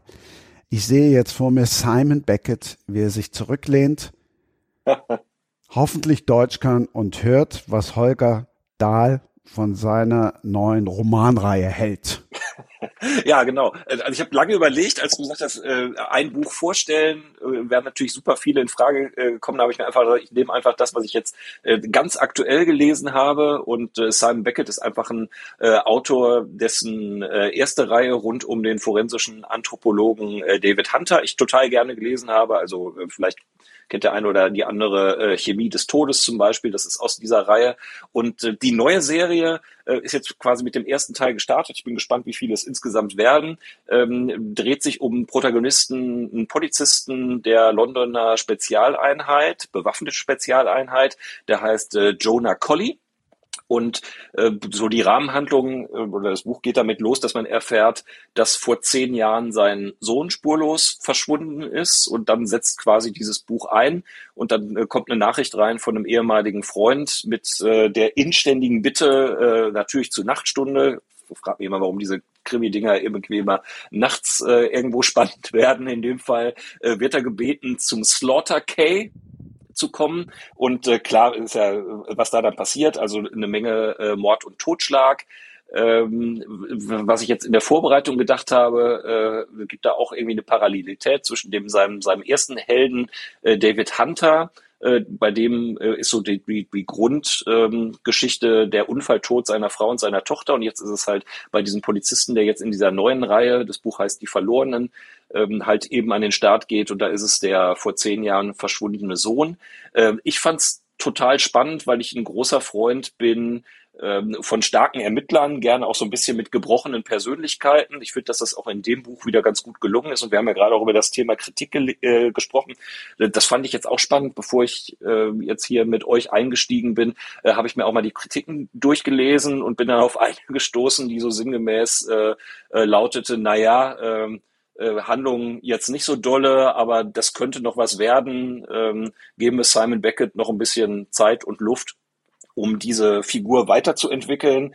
Äh, wenn das passiert, bin ich noch begeisterter, weil eigentlich hat mich das Buch schon mitgenommen. Also äh, von mir hätte das auch schon eine hohe Sternenbewertung bekommen. Also das passt bei mir so in das, was ich gerne lese. Also egal, ob es jetzt, äh, also ich freue mich jetzt auch schon wieder auf Jussi Adler Olsen und den neuen Krimi aus dieser Karl Morg-Reihe. Das ist das, was ich gerne mag. Also Ermittler oder Ermittlerinnen, die so ein bisschen äh, schräg sind, gebrochene Persönlichkeiten haben, äh, gerne Spannung. Für mich muss es nicht so furchtbar actionreich geschrieben sein sein. Also irgendwie Kampfszenen oder so muss ich nicht so unbedingt haben. Ähm, es muss auch nicht so explizit beschrieben sein, wie quasi die Morde vonstatten gehen. Zumindest heute nicht mehr. Das war früher mal anders. Aber ich fand die Verlorenen ähm, jetzt richtig klasse und freue mich auf die Fortsetzung. Weil es ist ja immer blöd, wenn man irgendwie so früh in eine Reihe einsteigt.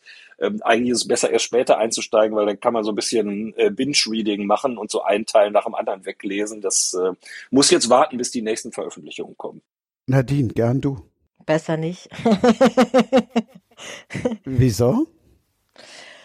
Äh, also ich habe tatsächlich damals äh, die Chemie des Todes äh, gelesen und ich ja fand es sehr gut geplottet. Aber da war es tatsächlich so, also für mich war es teilweise, also zumindest jetzt in meiner Erinnerung sehr blumig geschrieben und äh, das mochte ich nicht so sehr. Also einfach stilistisch jetzt, ne? Also ähm, und ich habe dann ähm, mich da nicht länger mit beschäftigt, muss ich jetzt äh, sagen. Volker. Ähm, ich habe das Buch hier, aber noch, noch nicht gelesen. Ähm, und das wäre auch mein erster Simon Beckett, muss ich dazu sagen. Also ähm, ähm, ich, ich habe das Buch auch nicht gekauft, ich habe es vom Robert Verlag geschenkt bekommen, als ich die besucht habe und ähm, neben diversen anderen. Ähm, und ähm, aber ähm, der der der Plot klingt auf jeden Fall interessant. Also ich werde es auf jeden Fall lesen. Aber wie gesagt, noch habe ich es nicht gelesen. Ich kann mir also keine Meinung dazu bilden. Aber wenn Holger dir jetzt in seinem Beckett schmackhaft gemacht hat, dann mach du ihm doch mal dein Buch schmackhaft.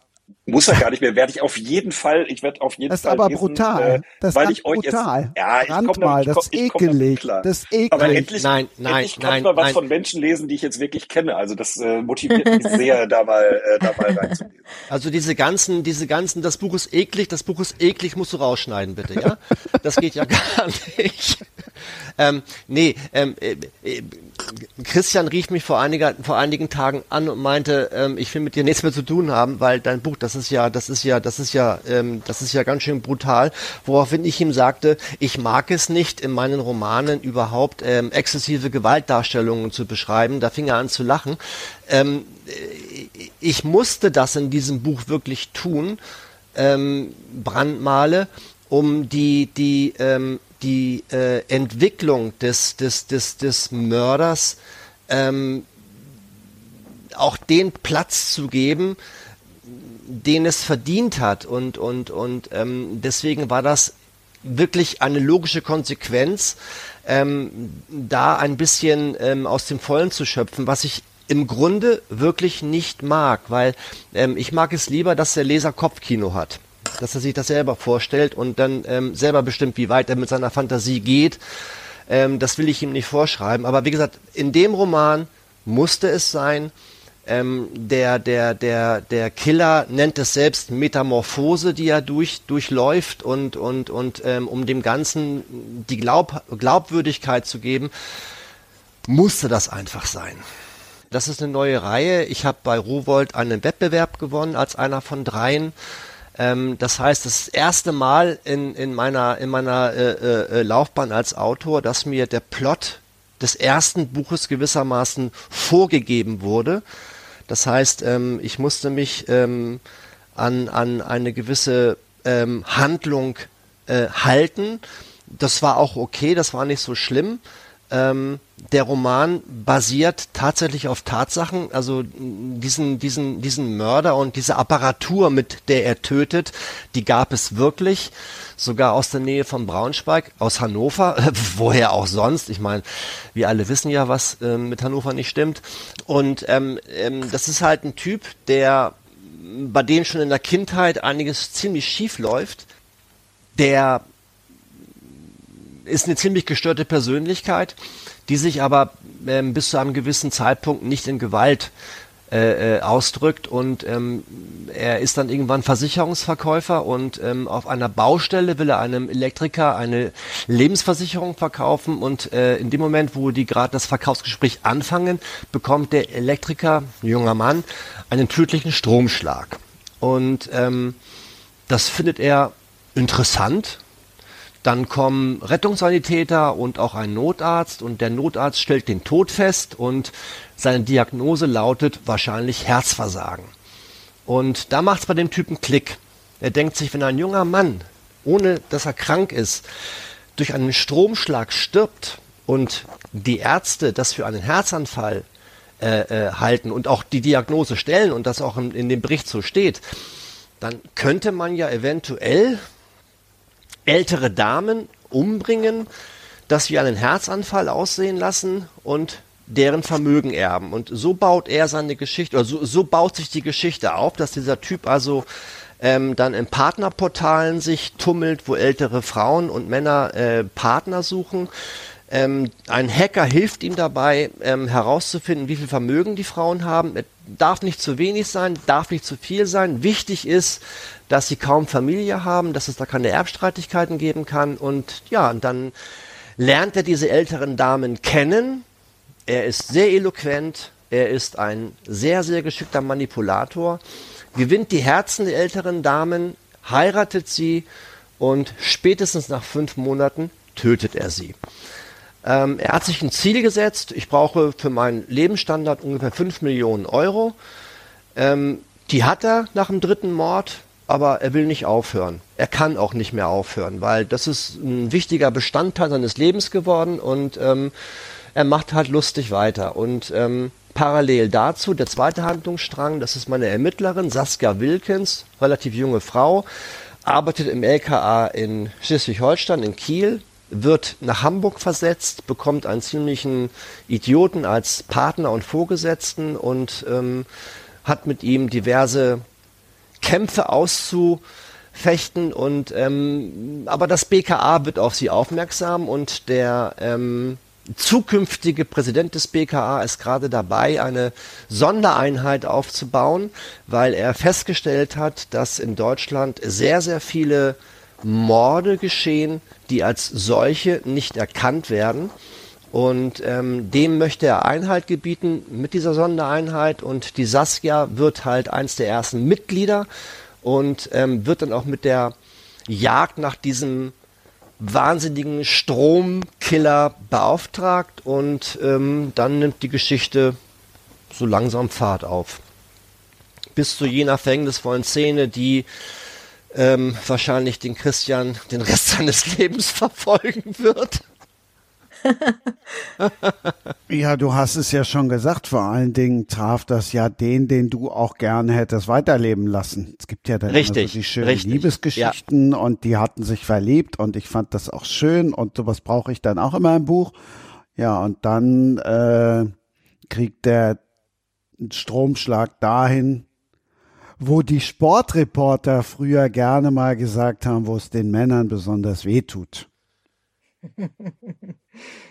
Mehr spoilern will ich jetzt nicht, aber natürlich gibt's äh, die Leserempfehlung. Es gibt gleich zwei schon davon im Handel jetzt, Volker, ne? Ähm, ja, ich habe ähm, noch nie zuvor in meinem Leben einen 390 Seiten langen Roman in sechs Wochen geschrieben. Ähm, und habe auch direkt nach dem ersten Teil den zweiten Teil angefangen. Der hat 417 Seiten und den habe ich in acht Wochen geschrieben. Das habe ich noch nie zuvor geschafft, aber ich war so motiviert und ähm, äh, dass es mir gelungen ist und ähm, ich kann es eigentlich immer noch nicht glauben. Darf man eigentlich auch gar nicht erzählen oder man, eigentlich muss man sagen, ich habe drei oder vier Jahre an dem Roman gearbeitet, oder? also Fakt ist, da habe ich dir auch noch fast die Freundschaft gekündigt. Der erste Band heißt Brandmale und der zweite heißt Argusaugen. Und ich habe richtig gesagt, Mensch, äh, da muss doch der erste Band mit A anfangen und der zweite mit B, damit ich Dummi mir das auch merken kann. Ja, aber die Verlage nehmen halt nicht unbedingt Rücksicht auf Menschen wie dich. Weißt du? Ja, pf, Autoren und Autorinnen auch nicht. Also ich habe im Moment denke ich immer, Mensch, warum hilft mir keiner? Hirschfeld und Kirchhoff, das kann ich auch nicht auseinanderhalten. Wer Christian, das Schlimme ist, gerade haben sie uns noch erzählt, wie wichtig ihnen Feedback ist. Und dann gibt man ihnen Feedback und dann ist es auch nicht in Ordnung. Ja, oder Hirschfeld und Kirchhoff, da komme ich immer durcheinander. Wer ist jetzt Lutz und wer ist Peter?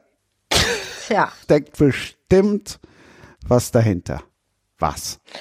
Hm, ja, also äh, bei Hirschfeld, äh, das ist die Hauptfigur. Ähm, es ist eigentlich ein ganz banaler Grund, das sollte halt gut klingen, ja. Also äh, und äh, ich habe mir den natürlich auch äh, vorgestellt. Also ich habe jetzt kein Interview mit meinem Hauptprotagonisten geführt, aber ich habe mir schon sehr viel Gedanken über seine Biografie, über seinen Werdegang gemacht, über seinen Charakter natürlich auch. Äh, das ähm, kommt natürlich auch so ein bisschen bei mir jetzt zumindestens aus dem Heftroman insofern. Es gibt ja bei Cotton auch ein Rahmenexposé, ähm, das eben bestimmte Dinge festlegt, auch das Stammpersonal und da gibt es natürlich kleine äh, Figurenbiografien und so habe ich das dann eben auch bei meinem Bonn-Krimi äh, gehandhabt. Ne? Also habe mir schon auch Gedanken gemacht, äh, wo kommen meine Figuren her, wo gehen sie hin. Ähm, und ja, also Namen äh, finde ich ist also immer was Wichtiges. Also ähm, also es gibt so Figuren, die dürfen nicht keine Ahnung was heißen Schulz zum Beispiel oder so, äh, aber ähm, ja, keine Ahnung, ne? Also das ist eher eher so was Intuitives. Also ansonsten hat das keinen tieferen äh, Grund bei mir. Dann gehen wir jetzt in den Roman. Der Unterschied, noch ein großer Unterschied zwischen Nadine und Volker. Bei Volker ermittelt die junge, schöne Frau. Bei Nadine wird sie ermordet und gleich mehrfach. Ja, Stimmt, ja. Ähm, was ich aber gesehen habe, was wir gemeinsam haben, äh, wir haben, äh, wenn ich das richtig äh, gelesen habe, äh, im selben Jahr unsere erste Veröffentlichung gehabt, 2005. Ist das richtig, Volker? Nein, 2009 war meine erste Veröffentlichung. Dann ich sagt äh, das große A was Falsches. Ähm, ich, ich glaube, ich schreibe seit 2005. Ah, okay. Damals habe ich noch für ein Buch drei Jahre gebraucht.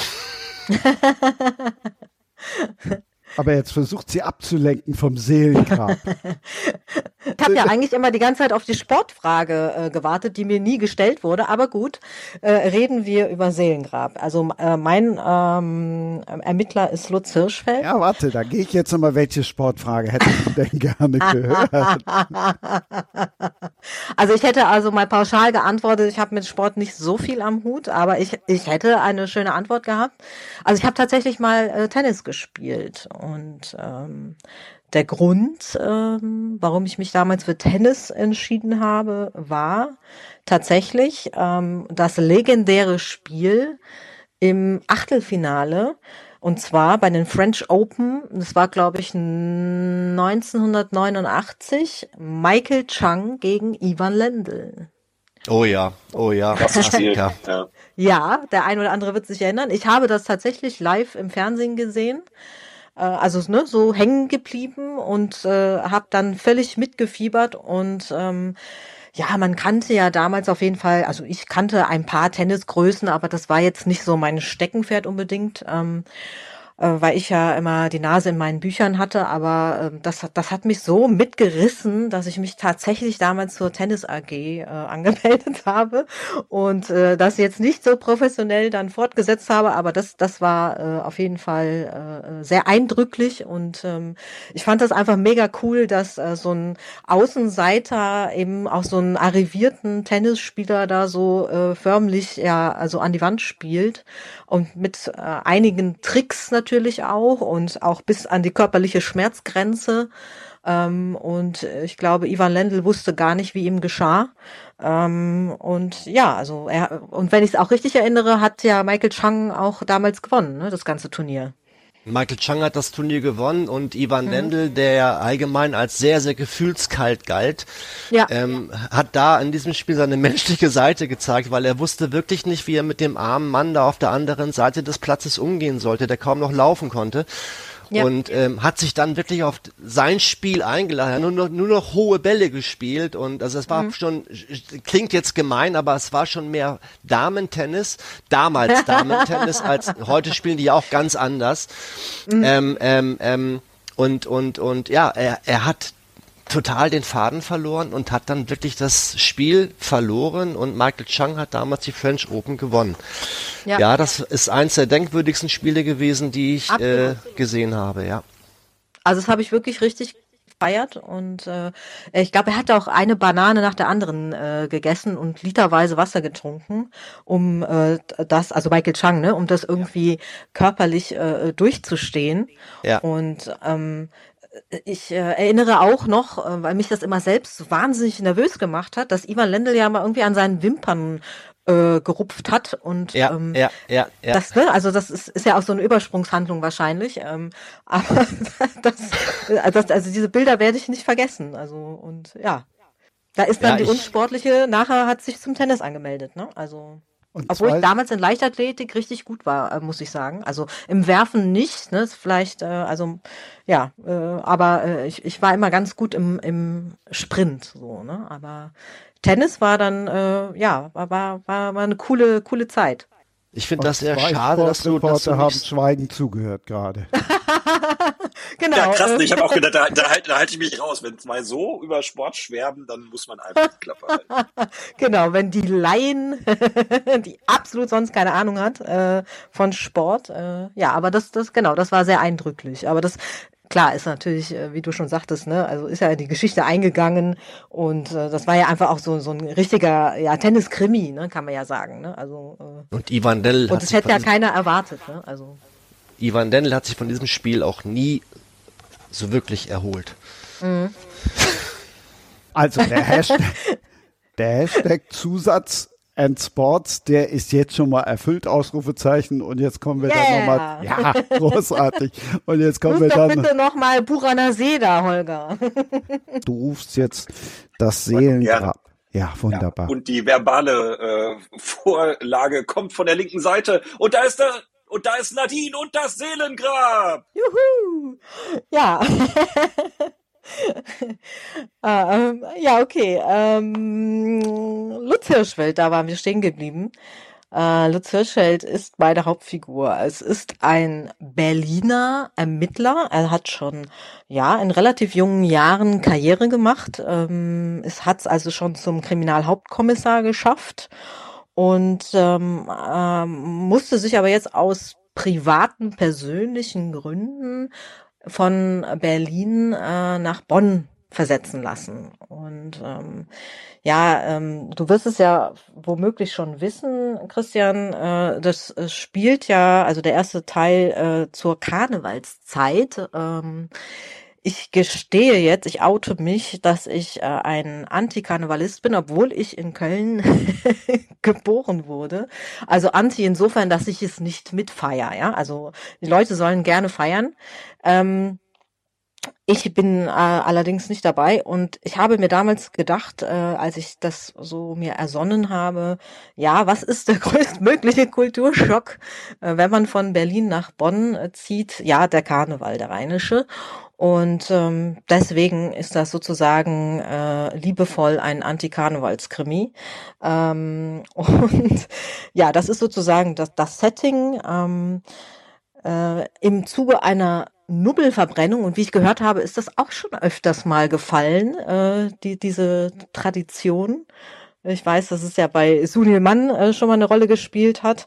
Ähm, äh, in ähnlicher Art. Ähm, da geht es ja im Karneval darum, dass man an, in der Nacht von Dienstag auf Aschermittwoch den Nubbel verbrennt, der eben symbolisch, das ist so eine Strohpuppe, äh, verbrannt wird äh, äh, für die begangenen Sünden, also stellvertretend. Ähm, und äh, im Zuge einer dieser Nubbelverbrennungen am Bonner Rheinufer wird eine Leiche entdeckt von einer jungen Frau. Und ähm, so beginnt im Prinzip mehr oder weniger äh, der Roman. Ähm, das ist also äh, ja der erste Fall für Lutz Hirschfeld und ähm, er bekommt einen Partner an die Seite gestellt, ähm, äh, den Peter Kirchhoff, der ja eigentlich so zu der schweigsamen Sorte Mensch gehört. Ähm, und äh, ich habe auch für mich jetzt so im Nachgang festgestellt, also die beiden brauchen auf jeden Fall auch so ein bisschen, um sich zu entwickeln. Also ich glaube, dass sie am Anfang womöglich auch erstmal sehr verhalten wirken.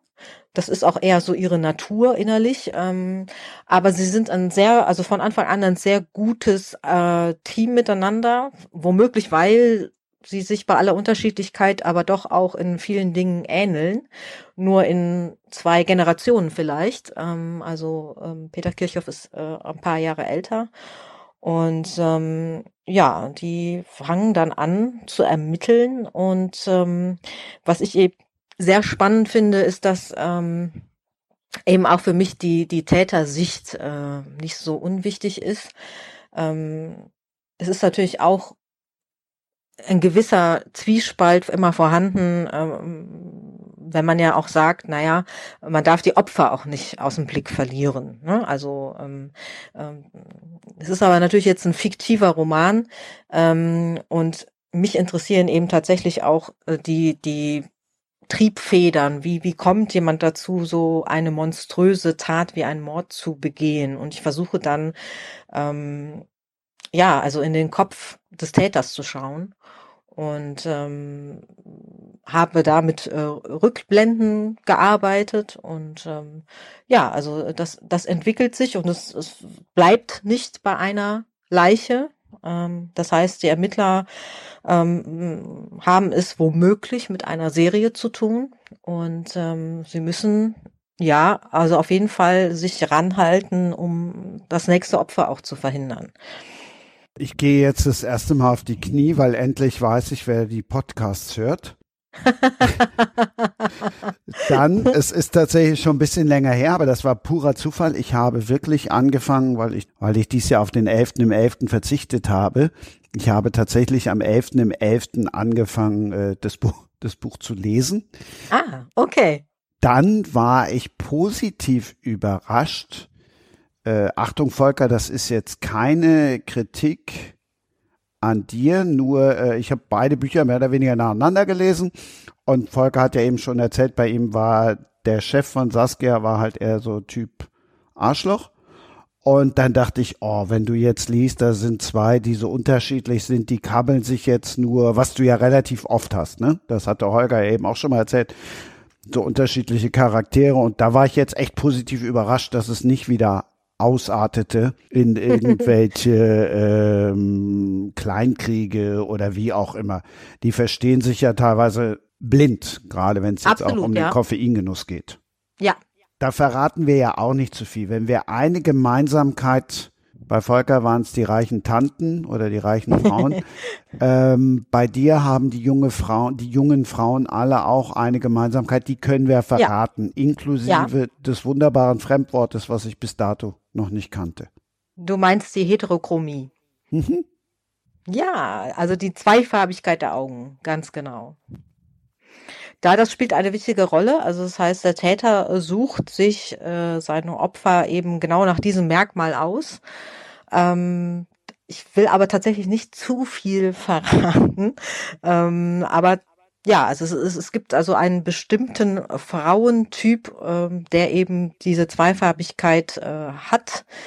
Und ähm, ich kann Aber- schon sagen, das triggert natürlich den Täter, weil ähm, die gewieften Krimi-Leser unter euch werden wissen, dass es natürlich äh, Täter gibt, die sozusagen äh, bestimmte Dinge womöglich auch stellvertretend, jetzt kommen wir wieder zum Nubbel, stellvertretend, ähm, ja, äh, sozusagen ausagieren. Aggression, Wut, Hass, was auch immer, Sadismus. Ähm, und ähm, ja, also die, diese Frauen stehen für jemanden. Was für ein schönes Wort. Ausagieren. Also auch muss hier ich mir- klare, klare Leseempfehlung, auch für alle die, die dem Karneval näher sind als Nadine. Also das ist Ja, jetzt bitte. kein, kein, kein Anti, kein Anti-Karnevalskrimi. Also so ist es jetzt nicht. Wie bist du auf die Idee gekommen, dass die zwar unterschiedliche Augen haben? Ich kenne das von dem Hund bei mir im Fitnessstudio. Ace, der hat auch, der hat auch zwei unterschiedliche Augen. Aber mir war es nicht ganz so abenteuerlich. Ich kenne jemanden, der hat äh, zweifarbige Augen. Und ähm, ich habe mich schon, also während des Studiums eben auch mit ähm, ja Profiling äh, beschäftigt, mit FBI. Also es war äh, interessanterweise schon äh, weit vor Cotton äh, im Übrigen äh, schon bei mir ein Thema. Also ich habe mir sozusagen ein Hobby gesucht und ähm, habe mich also dann für so Ermittlungsarbeit und sowas interessiert. Und habe also auch da wahnsinnig viel äh, zu gelesen und auch die ganzen Klassiker, ähm, zum Beispiel hier von John Douglas oder Rob Ressler und so weiter. Ne? Also so, ähm, die haben ja da Bücher drüber geschrieben und ähm, Die Ja, Seele das- des Mörders. Ja, ne, zum Beispiel. Also das, Ja. das, das sind, das sind halt eben so Standardwerke, ne? Also da, das hat wahrscheinlich schon viele, sage ich jetzt mal, Krimi-AutorInnen äh, infiziert, ne? Also ähm, das, das fand ich auf jeden Fall immer super interessant. Das ist ja auch mein Glück, ne? Ich interessiere mich dann auch zufällig für das, über das ich schreibe ähm, und muss mir da äh, ne, äh, nichts irgendwie noch äh, zumuten. Aber ähm, ja, das, das, das äh, hat mich schwer beschäftigt und natürlich ähm, kommt einem dann auch, also lau laufen einem dann natürlich auch solche Täter über den Weg, ne, die eben ähm, sozusagen so Art Stellvertretermorde begehen. Und das, das war sozusagen der Zusammenhang. Ne? Also ich, ich brauchte irgendeine Äußerlichkeit, ein Merkmal, ähm, das, das diese Opfer eben verbindet. Dann können wir jetzt ja nochmal zurückspringen irgendwo in den ersten Teil. Also einfach mal ein paar Stunden zurückspulen, wo Holger gesagt hat, Mensch, äh, gibt es Leute, die jetzt nicht mehr mit euch sprechen, weil sie sich im Roman wiedergefunden haben. Da habe ich gerade auch dran gedacht. tatsächlich. Ach so, oh Gott, ja. Ups, ich habe nichts gesagt, ja. Hat sie sich wiedergefunden oder hat sie das Buch noch gar nicht gelesen? das, also ich tatsächlich ist, ist, äh, also kann ich auf beide Fragen antworten, ich weiß es nicht. also tatsächlich, ich weiß es nicht. Ich, ich könnte sie ja mal fragen, aber ähm, ja, nee, also ich weiß es wirklich nicht. Also ob, ob die Person sich wiedergefunden hat mit diesem Merkmal äh, und äh, ob sie das Buch gelesen hat, das würde ich jetzt schon vermuten. Aber ja. Also wenn Keine ich, Ahnung. wenn ich zwei verschiedenfarbene Augen hätte, dich kennen würde, dann wäre ich relativ schnell da und würde dich anrufen. Hallo. okay, ja. also der Anruf äh, steht noch aus. Also ähm, genau. Aber was- was, mich mal äh, eine Journalistin gefragt hat, ist äh, so deine äh, Figuren in also in deinen Romanen sind ja alle so total verrückt, ne? Also so, die haben ja alle irgendwie eine Macke mehr oder weniger, ne? Also klar, nicht alle, aber viele haben eine Macke. Und äh, das erinnerte mich doch so das, was wir so eingangs besprochen haben, ne? Also die, ne, über schlimme Dinge schreiben. Also ich sag mir ja auch klar, ne? Also es ist ja auch so bei Polizeiarbeit. Also wenn ich jetzt Polizeiarbeit eins zu eins wiedergeben würde, ist ja viel auch Papierkram und Schreibarbeit und sonst was dabei oder ne, so Ermittlungsarbeit, die halt völlig langweilig ist ähm, oder wo man ewig warten muss auf irgendwelche Ergebnisse oder wie auch immer. Und ähm, das ist natürlich das, wo ich halt sage, ja, ich versuche ja auch etwas zu schreiben, was erzählenswert ist, ja, und dann muss man womöglich auch äh, die schlimmen Dinge erzählen, egal jetzt in welcher Intensität. Also ich finde auch manchmal die Leerstellen definitiv ähm, schlimmer, als äh, es explizit auszudrücken. Ähm, und ja, also deswegen, ne, also Du darfst jetzt einen Mitte 50-Jährigen fragen, was er wohl am schlimmsten an dem Buch fand. Was ja fandst du denn am schlimmsten? Ja, aber es ist ja, es Ja. ist ja auch, das ist ja auch das Bekloppte, weißt, da werden irgendwelche jungen Frauen ermordet, da gruselt's dich nicht, aber dann ist da ein Mann in deinem Alter, der hat alles vergessen, der lebt, in, der lebt im Pflegeheim. Das fand ich viel schlimmer als alles andere. Also er ist sogar nicht im, im Pflegeheim, sondern er ist ja in der Psychiatrie, ne? Also ähm, und ähm, also spielst jetzt auf den Vater an, nehme ich an. Ja, ja, ich Und- wollte jetzt ja. nicht zu viel spoilern. Ach so, nee, deshalb das habe darf ich jetzt ruhig. mal, deshalb habe ich jetzt mal Pflegeheim genommen. Nein, nein, also ich, ich finde das eben auch ein entscheidender Faktor. Also das ist eben auch nicht so, ähm, dass äh, äh, Hirschfeld sich das so leicht macht, weil man muss wissen, ähm, Hirschfeld hat kein wirklich gutes Verhältnis zu seinem Vater. Also es beruht so auf Gegenseitigkeit. Die haben sich entfremdet über die Jahre. Ähm, es, es gibt äh, familiär äh, einen Groll. Ja, also ähm, die Mutter ist verstorben, der Vater ist allein und ähm, das entwickelt sich auch im zweiten Teil noch mal weiter. Ähm, da kommen noch so ein paar Dinge heraus über die Familiengeschichte, ähm, die aber im ersten Teil jetzt so noch nicht zum Tragen kommen. Auf jeden Fall ist es jetzt kein leichter Schritt für Hirschfeld, ähm, nach, nach Bonn zu gehen. Aber ähm, obwohl er ähm, so ein schwieriges Verhältnis zu seinem Vater hat, hat er aber ein sehr tiefes Pflichtgefühl in sich ähm, und sagt sich, ich, ich muss mich um ihn kümmern, weil sonst tut es niemand. Ne? Also da ist sonst niemand. Seine Schwester, es gibt noch eine jüngere Schwester, die äh, gondelt so in der Weltgeschichte herum und ist immer irgendwo anders. Ähm, und ähm, er fühlt sich eben als Sohn tatsächlich äh, verantwortlich und auch menschlich fühlt er sich verantwortlich. Und das ist sicherlich auch darin begründet, äh, dass er Polizist ist. Ja, also er hat ein ein tief tiefes äh, Pflichtgefühl und äh, Verantwortungsbewusstsein. Ne? Also genau. Und das ist aber natürlich äh, ein großes Konfliktpotenzial, ne? weil er hat natürlich seinen Lebensmittelpunkt in Berlin aufgegeben und kommt jetzt ins, sagen wir mal, beschauliche Bonn und ähm, ja, äh, hat natürlich erstmal einiges zu ermitteln und äh, muss, muss seinen Job machen und gleichzeitig hat er halt den Vater, äh, äh, der äh, natürlich alles andere als glücklich ist, jetzt in der Psychiatrie zu sitzen. Ja, also und also Ergotherapie-Maßnahmen findet er jetzt nicht so lustig. Ja, also deswegen äh, ist, ist er auch nicht so gut gelaunt in dem Roman. Wir machen jetzt einen Deal. Ich verrate nur, dass man um die Schwester derbe zittert. ja. Du verrätst mir dafür, gibt es was mit René oder gibt es nichts mit René? Der Romantiker in dir spricht. Okay. Ähm, ja, ja, ja. da läuft was, ja. René, muss ich dazu sagen, wer es noch nicht gelesen hat, also die zwei, drei, die es noch nicht gelesen haben, äh, die sollten wissen, René ist die Polizeifotografin ähm, und sie begegnen sich tatsächlich auch das allererste Mal äh, an dem ersten Fundort der ersten Leiche, also das ist auch der erste Fundort, den Hirschfeld in seiner Tätigkeit, in seiner Funktion als Kriminalhauptkommissar äh, in Bonn dann auch äh, betritt. Und ähm, sie treffen dort aufeinander ähm, und sprechen kurz miteinander. Und ja, also äh, er, er findet sie ziemlich nett, äh, so auf den ersten Eindruck. Ähm, sie ist jetzt auch ähm, eine Frau, die so nicht auf den Mund gefallen ist. Und ähm, ja, also äh, die René kommt auf jeden Fall im zweiten Teil vor und ähm, ja, da äh, entwickelt sich was. Ah, ich bin beruhigt. Holger. Ich bin auch beruhigt. Äh, aber äh, wie gesagt, ich, ich, ich muss, äh, muss, muss leider sagen, äh, dass ich in der Vorbereitung auf diese Podcast-Aufzeichnung noch nicht dazu gekommen bin, ähm, äh, von euch beiden ein Buch zu lesen. Aber äh, es ist nicht geflunkert, wenn ich Schande. sage, ja, es ist aber nicht geflunkert, wenn ich sage, ich, ich steige äh, sofort ein, weil es ja tatsächlich spannend ist. Das ist ja der Grund auch, also häufig bin auch schon bei Lesungen gewesen von, von AutorInnen, wo ich äh, das Buch noch nicht gelesen hatte. Und ich finde, sobald man irgendwie eine engere Verbindung zu jemandem aufbaut, ist es ja noch mal spannender zu lesen, äh, wie die Arbeit so aussieht. Also ich, ich gelobe auf jeden Fall mindestens mal zwei Buchkäufe. Ich finde ja auch, manchmal ist es ja auch gar nicht schlecht, wenn du das Buch vorher nicht gelesen hast, weil du spoilerst ja nicht so viel. Also bei Volker habe ich jetzt auch erstmal nur das erste nur gelesen, damit ich nicht zu viel verrate.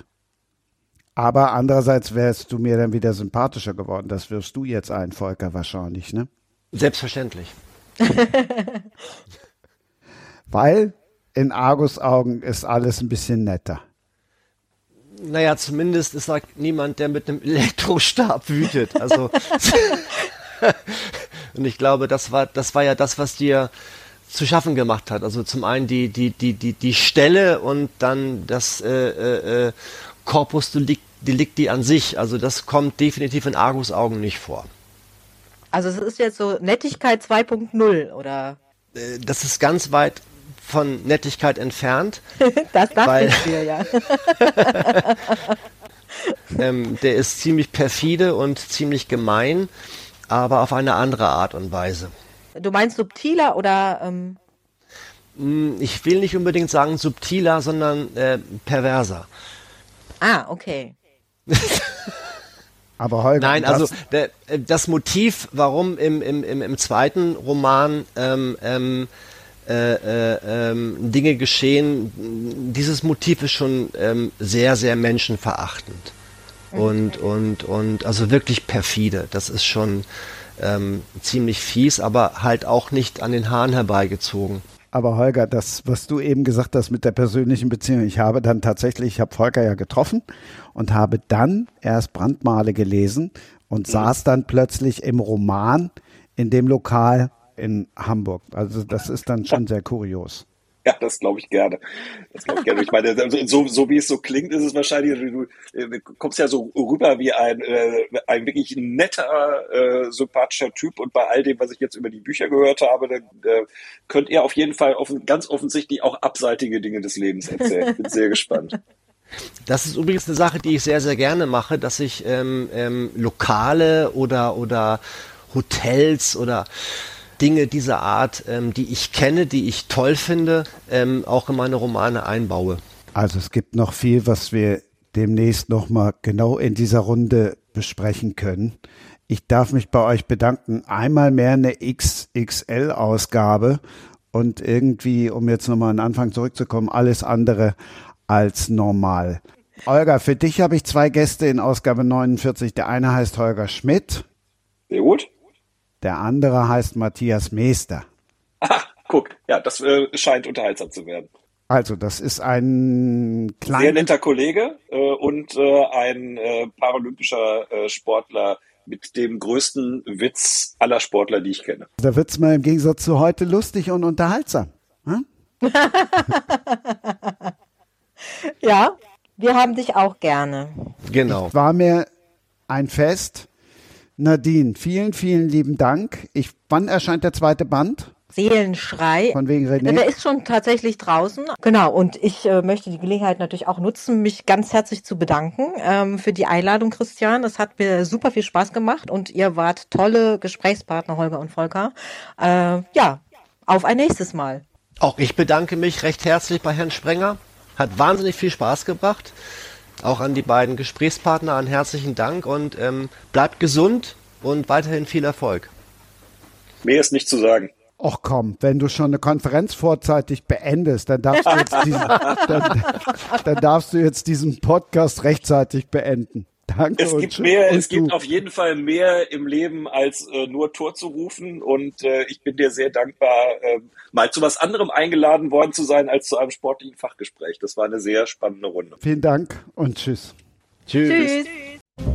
Das war Sprenger spricht. Hashtag Books and Sports.